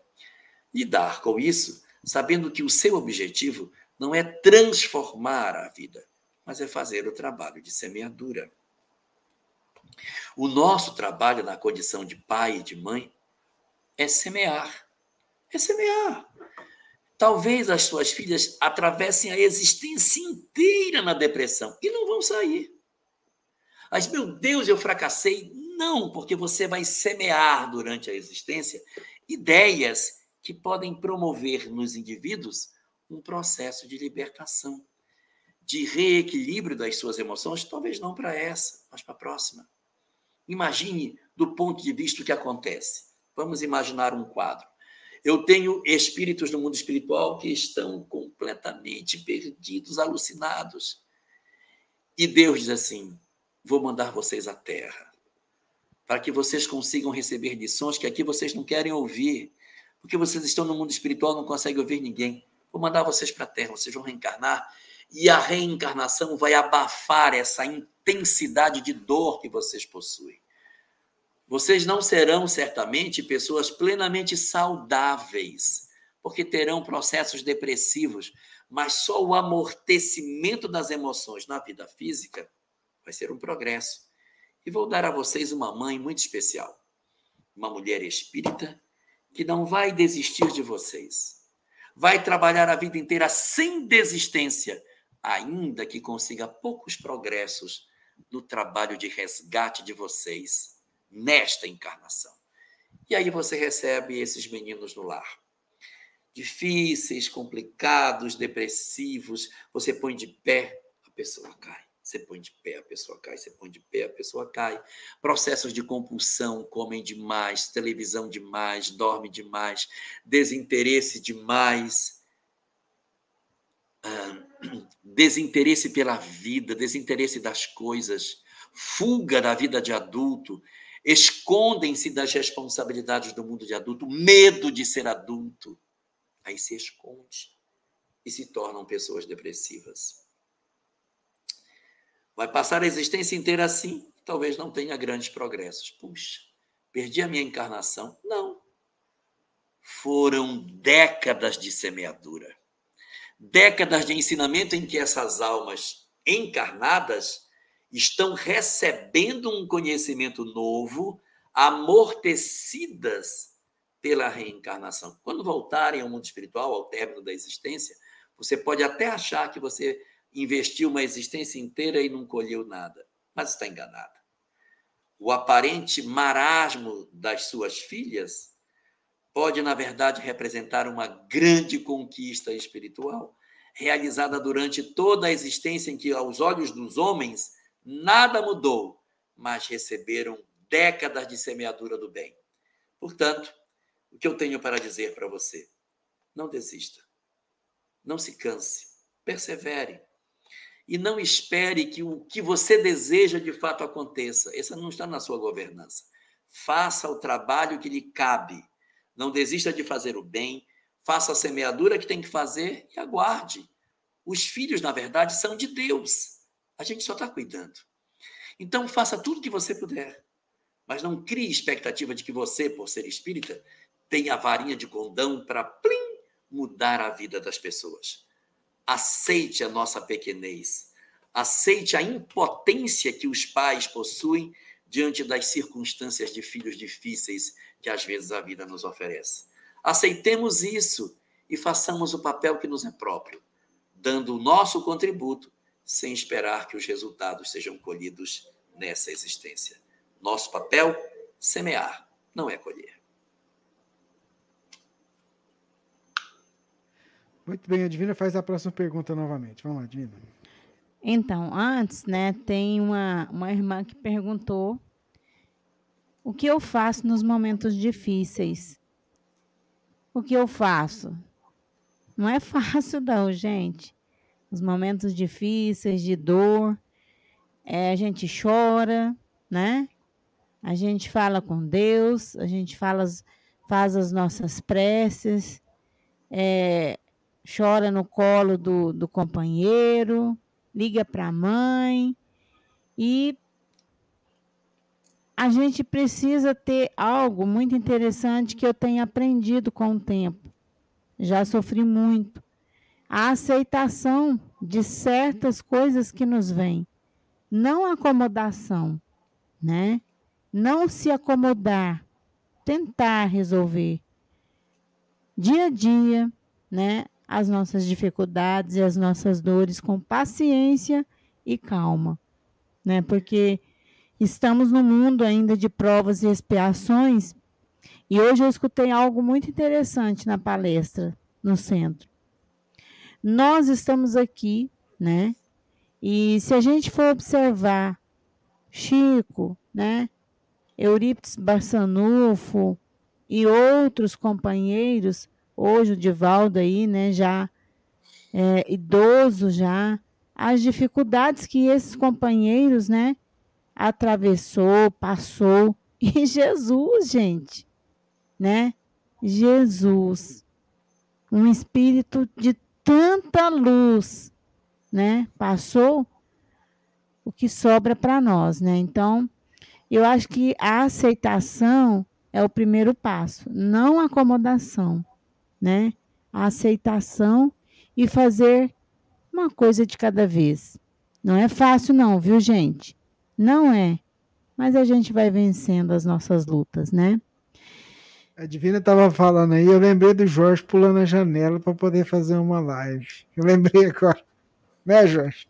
Ah, se fosse só essa, Rubens. então, então, a gente só brinca com vocês aqui, compartilhando que as adversidades fazem parte. Ó, as pessoas não sabem, mas eu já fiz pinga-fogo com Covid, com febre. Só não é, fez um pinga-fogo do hospital porque não teve jeito mesmo, né? Foi. Na segunda-feira, eu quebrei o braço no domingo. Na segunda-feira, eu achei que eu, eu disse: Olha, eu estou sem dor aqui, eu consigo fazer o pinga-fogo. Mas é porque eu ia fazer barulho no hospital, não podia ficar falando alto dentro do quarto. E eu cheguei a dizer para meu filho: traz o o computador, eu vou botar aqui no meu colo, eu dou um jeito de fazer aqui mesmo, do quarto. Mas é aí eu ia perturbar o ambiente, digo, não é melhor eu, eu, eu ficar quieto mesmo. Aí eu fiquei quieto. E aí, na semana seguinte ao dia que eu operei, eu fiz o pinga-fogo. No pinga-fogo que eu fiz na semana seguinte, eu esqueci de ligar o ventilador. Estava um calor terrível em casa. Era uma época de muito calor em Rondônia. Eu começo a live com a camisa seca e quando termina a live, a minha camisa estava completamente molhada, 100%. Só não ficou molhada onde estava a gase da, da cirurgia. Foi o único local que ficou seco. A camisa molhou completamente e eu estava escorrendo de suor, escorrendo. Não, mas tanta coisa já aconteceu de perder chave na hora de ir para a federação para fazer a live. Ah, meu Deus. Se fosse enumerar, então, tá vendo? Mas é importante a gente, igual a Divina falou também, a gente não desistir, a gente persistir, a gente aceitar e sempre seja feita a vontade de Deus no processo. É isso mesmo. O Rubens, o Rubens, por, o Rubens, por exemplo, é, com ácido úrico, esses dias avançado, ele falou assim que essa dor dessa vez foi assim terrível, né? Isso físico, né, gente? Como o Jorge citou, fora as dificuldades e os problemas que a gente tem na nossa família, no nosso trabalho, com os amigos e assim por diante. Mas isso que o Jorge falou, que o Rubens falou, nos fortifica muito é caminhar e viver um dia de cada vez, né? Até porque até a gente compartilhando isso aqui é para mostrar para vocês que estão do outro lado que a gente é gente como a gente. Porque a gente tá. O Jor tá contando aqui os casos, mas se a gente for falar dos nossos Meu amigos Deus. expositores, todos passam, passam por esses perrengues também. Entendeu? Então, assim, é, é, faz parte do processo evolutivo. O que a gente tem que entender é que a gente, a gente nunca está sozinho. Porque, por exemplo, em todas as situações que, que. Vamos falar do nosso caso aqui do programa, em que pareceu que a coisa não ia dar certo, no final deu certo, o programa foi ao ar, porque é uma vontade acima de Deus, nós estávamos, a nossa parte, aquilo que cabia a gente fazer foi feito, e aí se concretizou. Então você que está aí, às vezes está passando por algum perrengue, alguma situação complicada, respira fundo, confia, faz a sua parte Exato. e segue. E segue, entendeu? Se você fez a sua parte e não deu certo, é porque não era para dar certo. Se você fez aquilo que cabia, por exemplo, o Jorge ia fazer o pinga-fogo lá do hospital, mas aí, pô, eu vou perturbar todo mundo aqui. Então, pera aí, então, vamos melhor a gente suspender. Mas, Ó, assim... Semana passada, eu tinha que fazer uma live e a internet não funcionou. Não funcionou, não funcionou. Não tinha como sair, não teve. Não aconteceu. Não pude fazer. Não deu. É, uma coisa que eu queria citar aqui, assim, é bom a gente fazer, e até foi bom essa nossa irmã né, citar é, isso daí. E assim, envolveu a todos nós aqui. Por exemplo, a gente vê é, aqui em casa não para. Né? A Web Rádio Fraternidade, 24 horas no ar. Então, o trabalho é de domingo a domingo. Né? Domingo a domingo. A gente já até falou isso em, em algumas declarações, alguns programas né, que, que foram apresentados, algum, alguns outros irmãos, e é verdade, né? É, por exemplo, tá ali no, no, no domingo à tarde e tal, e aí o Rubens, para sair um pouco, vai, pega o computador, senta ali um pouco na, na, na, sala, faz a programação dali, outra vez no quarto, e assim vai, né? E assim vai. E assim, agora eu tive que retornar ao, ao trabalho, né? Na escola, na, na rede estadual, então, assim, eu estou dois períodos trabalhando e auxiliando também nas atividades da rádio de forma, né, Hoje, hoje, por exemplo, não como eu gostaria, mas isso por pouco tempo. Se Deus quiser, né? Eu vou aposentar num cargo, fazer meu mestrado ainda, e a vida continua, né, gente? Tá igual você, viu, Jorge? E Só... a vida continua, tá certo. Tá igual você esperando, esperando o final do ano. É. Ó, gente. Foi só um pouquinho, né, gente? Só para descontrair um oh. pouco, para todos é, sentirem um pouquinho que tá tudo certo, entendeu? Tá tudo certo, né? Vamos caminhar, vamos confiar, né? Porque o amparo tá sempre aí, né? Se a gente parar um pouquinho, a gente vai poder observar essas coisas. Pode fazer a última pergunta ou você quer falar alguma coisa, Jorge Rubens? Faz a última pergunta, então, que eu depois tenho um recado. Ah, esse recado é bom, viu, gente? Se fosse vocês, esperavam. Olha, então, é, a última pergunta. Como se sente a da Mariana? A da Mariana. Como se sente um espírito que o corpo morreu ao ser enterrado vivo?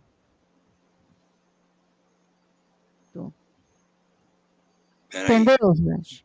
Não, o cara não morreu. Ele morreu, mas no, no, no, ele, como espírito, ele vai ficar vendo ali o corpo sendo enterrado. É como ah, se tá. ele estivesse vivo. Ele foi enterrado tá vivo. Não, ele, ele foi enterrado vivo ou ele foi enterrado morto e acha que está vivo? Como se sente um espírito que o corpo morreu? O corpo morreu. morreu. Ao ser enterrado vivo. Esse enterrado vivo, Jorge, é porque é, provavelmente ele era tão ligado ao corpo, né, que ele achava que estava vivo. É. A pergunta aí é: morreu, como se morreu. sente um espírito que morreu, mas o espírito ainda se acha vivo? Né? Seria mais ou menos assim. É. Essa expressão ela está lá no livro uh, Nosso Lar, quando trata das guerras. Acho que é o capítulo 24 da obra, não tenho certeza, mas onde a questão da guerra é tratada. E ali os espíritos falam que as entidades que são materialistas, elas se acostumaram tanto a achar que elas são o corpo, que elas são a matéria, que quando a morte vem e elas morrem, elas não conseguem sair do corpo para viver a vida espiritual. Elas ficam presas no corpo, não é porque Deus foi lá e apertou o espírito no corpo, você vai ficar preso aqui porque você foi uma pessoa muito descrente. Não. A minha descrença é meu próprio castigo. Como eu não acredito em nada, eu fico preso no corpo. A morte vem e eu deveria naturalmente me desprender. Como eu não acho que eu seja nada além do corpo, a morte vem e eu fico lá no corpo. Digo, gente, eu estou vivo, estou morto. Por que, que eu estou pensando? Eu devo estar tá vivo, mas o meu corpo não mexe. E ele entra num processo de perturbação espiritual, porque ele não entende. Eu estou morto, mas como que eu estou morto se eu estou vivo? Ele não consegue, ele não consegue entender. Ó, oh, uma pessoa que diz assim, não, o corpo morreu porque foi enterrado vivo. Ah, depois eu abordo. Então, se a pessoa foi enterrada e se sente viva, ela vai naturalmente ter dificuldade de se desprender. E, consequentemente, ela demora mais tempo ligada ao corpo. E ela pode eu disse pode assistir à decomposição do próprio corpo. E como ela não sabe que ela não é o corpo, quando a decomposição começar, ela sente como se fossem dores nela. E psicologicamente, o que acontece com o corpo, ela acha que está nela, então ela sente como se fosse nela aquilo que está acontecendo no corpo. Só que esse processo é um processo que ele tem fim, isso não é eterno, e o espírito toma consciência, se afasta do corpo e sai e se desembaraça do corpo físico para começar a sua história na vida espiritual. Então, a circunstância é a demora da partida do espírito em relação ao corpo físico. E a Mariana Chuva, que eu não sei se foi ela que fez a pergunta, ela diz assim: não, o corpo morreu porque ele foi enterrado vivo. Então a pergunta é diferente. A pessoa foi enterrada viva e depois de estar enterrada viva morreu. Como sente o espírito? Depende muito do grau de evolução dele. Se for uma entidade que foi enterrada viva intencionalmente, e ele não é um espírito mais evoluído, ele pode sentir um ódio terrível pelas pessoas e partir para um processo obsessivo, que pode ser duradouro, pelo ódio de se sentir assassinado por aqueles que intencionalmente o jogaram no fundo de uma cova, ainda respirando, para se verem livres dele. Então, isso pode sim gerar um processo obsessivo.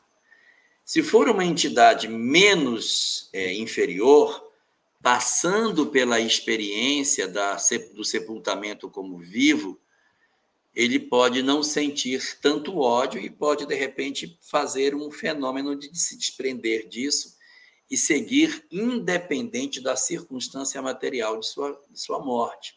Porque o gênero da morte não determina a felicidade dos espíritos.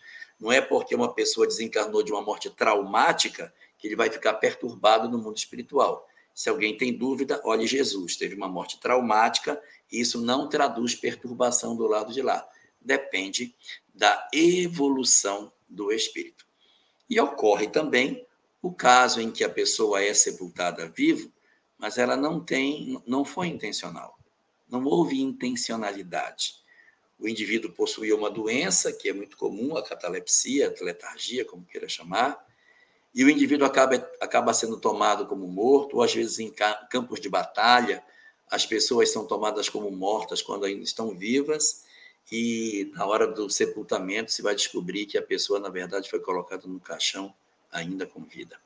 Nessas circunstâncias, não há a intencionalidade, então não gera necessariamente vínculos obsessivos, mas gera traumas para o espírito que de repente numa próxima existência pode renascer com medo de escuro, medo de ambientes fechados, medo de elevador, né, claustrofobias e uma série de experiências podem ser a consequência desse processo traumático da desencarnação dessa forma assim tão complicada. Mas eu quero sempre lembrar que gênero da morte não determina a perturbação do espírito, depende da evolução. Nada conecta uma morte branda, uma morte violenta, a uma condição de sofrimento ou não do mundo espiritual. O que determina é o padrão espiritual do indivíduo, que, mesmo tendo uma morte bastante suave do ponto de vista físico, pode estar passando horrores no mundo espiritual. Muito bem, Jorge. Queria agradecer, agradecer a todo mundo que esteve com a gente. Deixa eu pegar aqui e colocar os nossos parceiros, Jorge que eu não falei né, no começo do programa, mas agradecer demais a FEB TV, a Rede Amigo Espírita, a TV7, a Web Rádio Amigo Espiritual, o pessoal do Espiritismo.net, Portal da Luz, TV Secal, Ediluz, o IDEAC e o pessoal da Casa Espírita Seara de Luz. Acertei hoje. Hoje acertou. da Seara de Luz que está com a gente, é, ajudando a gente poder compartilhar esse conteúdo. E enquanto o Jorge está preparando para fazer a prece para a gente, queria aproveitar também e dizer aos nossos amigos que nós é, vamos, se Deus permitir, porque é tudo com a permissão dele, né, fazer em 2023 o sexto céu, né? As datas são essas: 20, 21 e 22 de janeiro, é uma sexta, um sábado e um domingo do, de janeiro de 2023. Jorge Alahá é um dos convidados, a Sâmia também é uma das nossas expositoras. Eu já estou fazendo aqui desse jeito, que já está na agenda, né, senhor Jorge Alahá? Então, assim, você só acerta os detalhes com a Sâmia lá para a gente, para vocês estarem com a gente aqui, juntamente com outros amigos que estarão também ajudando a gente a fazer, o fazer esse evento. Nós temos hoje é, a, a mil, mil inscritos, mais ou menos, e a gente deve abrir as novas inscrições agora no finalzinho do mês, início do mês que vem, e vamos continuar, se Deus permitir, né, é, seguindo adiante para a gente poder fazer esse evento. E a gente está avisando com antecedência para que as pessoas possam se programar, se preparar, é hotel, passagem, tudo mais, né, Divino? É isso mesmo, gente. A nossa preocupação, né, da organização das pessoas, porque para fazer uma viagem assim, né, para um outro local, então as pessoas precisam se organizar. Então, assim, é uma alegria imensa, né, a gente retomar o nosso evento com a permissão de Deus, é claro, né?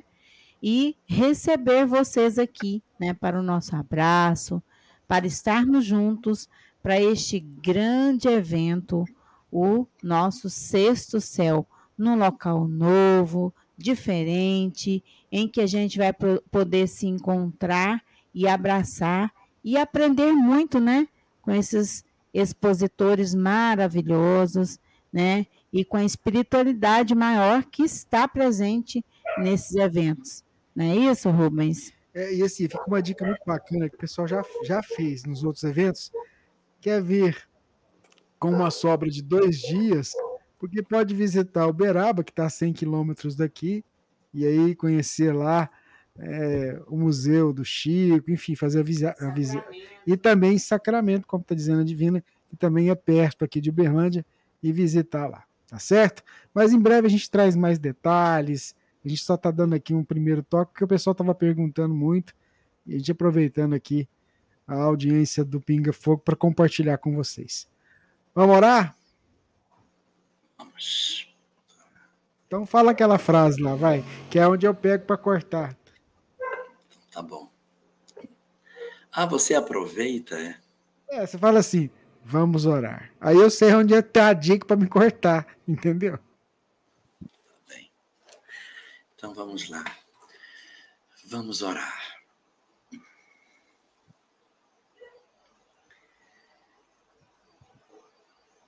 Senhor de infinita misericórdia, cujo amor incessante derramado por sobre a tua criação recolhe as almas das furnas escuras da vida, oferecendo a todos nós a chance do recomeço e a oportunidade de tratarmos as nossas feridas e assim, Senhor, reverenciarmos a tua presença divina, louvando através do serviço as oportunidades sagradas que tu nos concedes de colaborarmos no exercício do amor, no socorro das almas que padecem. Teu coração generoso. Derrama-se por todos os espaços infinitos, recolhendo todas as almas que padecem, para que, apesar da imensidão das nossas dores e das nossas culpas, nunca sejamos abandonados por ti. Nunca experimentemos, Senhor, a sensação de que tu largaste das nossas mãos e nos consagraste ao sofrimento eterno. Teu amor incondicional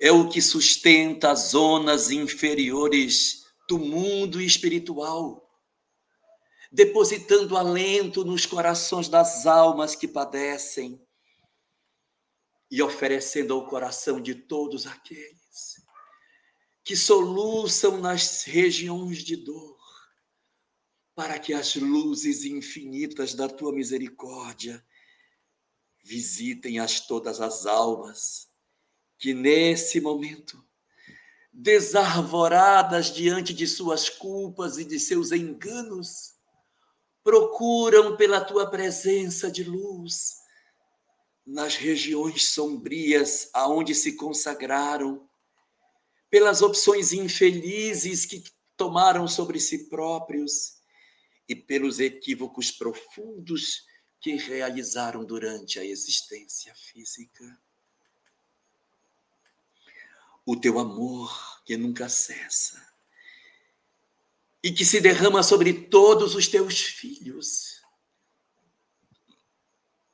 Também socorre as almas mais padecentes,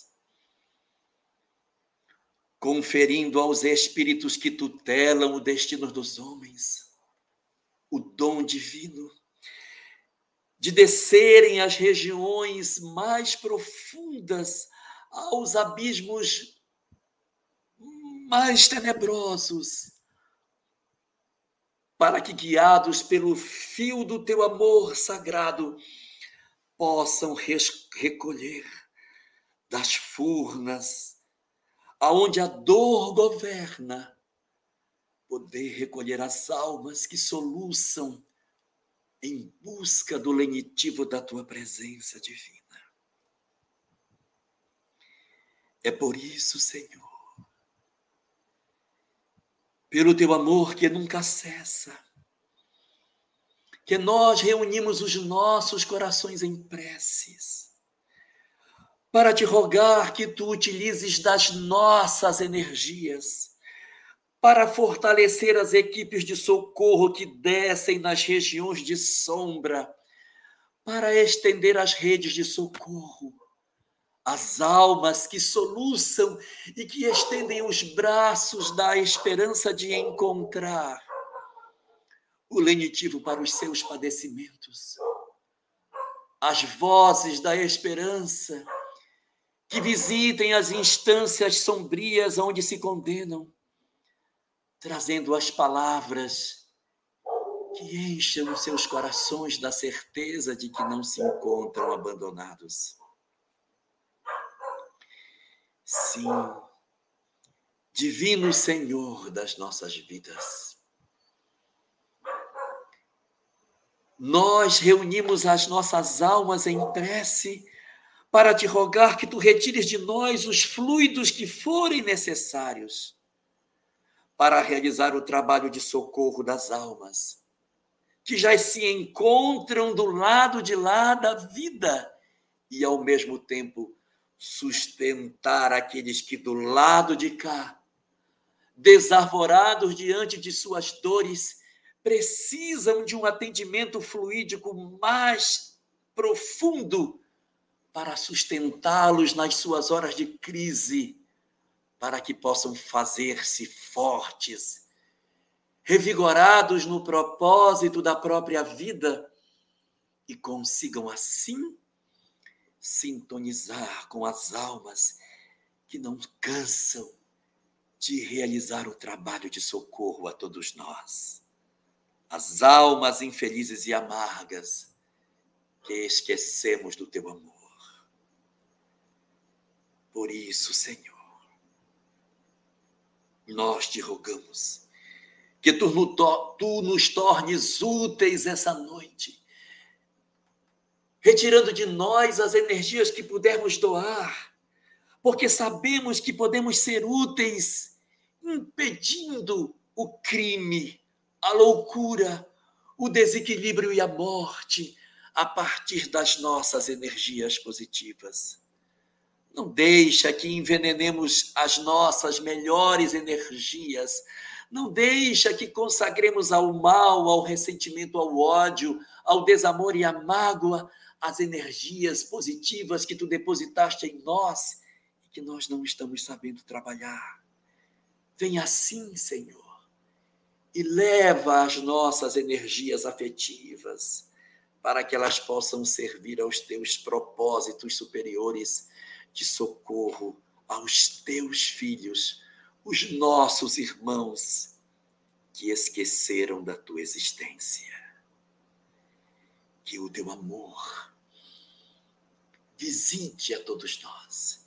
Que o teu amor se derrame sobre a terra inteira, promovendo o resgate das almas que fizeram a ruptura com suas próprias existências, recosturando os fios invisíveis da sanidade e garantindo a nós a chance do retorno ao colo que precisamos para reconstruir as nossas vidas. Deita assim as tuas bênçãos sobre nós, Senhor, para que neste dia de hoje nós possamos repousar sobre as tuas bênçãos e que as nossas energias sejam conjugadas no propósito de socorro às almas da terra que o teu amor permaneça conosco, Senhor da vida, e que a tua graça fortaleça os nossos propósitos no bem, e que o teu amor não se afaste de nós e nos ofereça sempre mais a condição de percebermos quando podemos ser úteis.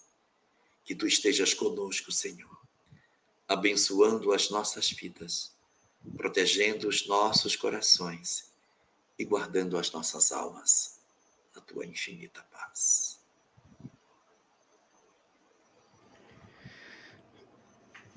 Muito bem. Nossa eterna gratidão a Deus por, por mais esse momento. Seu boa noite, Divina. Eu queria deixar aqui o meu boa noite muito especial às nossas queridas mamães, né? Que no último domingo foi o Dia das Mães que Maria possa envolvê-las, encher de bênçãos e de muito amor, não somente as mães que geraram seus filhos, mas as mães que são mães de outras crianças no trabalho, né, mães dos seus sobrinhos e assim por diante. Que Jesus possa iluminar a vida de todas vocês e os nossos agradecimentos também aos pais, né? Porque os pais são aqueles tocos que estão próximos das mães. Você gostou? Toco, eu gostei. Não, mas o toco é bom. um toco, é um, é um toco no sentido de arrimo. Isso mesmo. Eu tô brincando. De, de, segurança, né? Porque é o toco ali que, que amarra, que tá firme, que tá forte, né?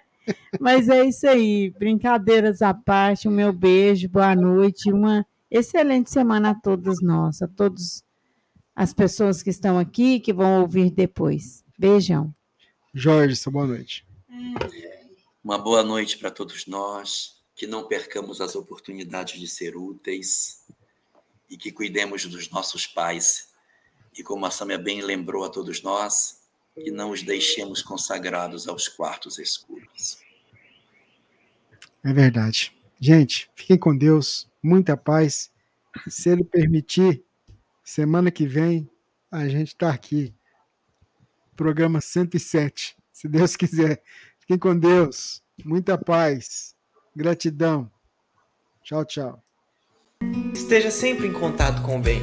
No site e no aplicativo da Web Rádio Fraternidade, você encontra orações diárias, palestras e estudos que te sintonizarão com os ensinos do Cristo. Para acessá-los, basta entrar no site www.radiofraternidade.com.br ou baixar o aplicativo da Rádio Fraternidade. Neles, você pode ouvir a rádio em tempo real ou acessar o nosso acervo, Web Rádio Fraternidade, a emissora do bem na internet.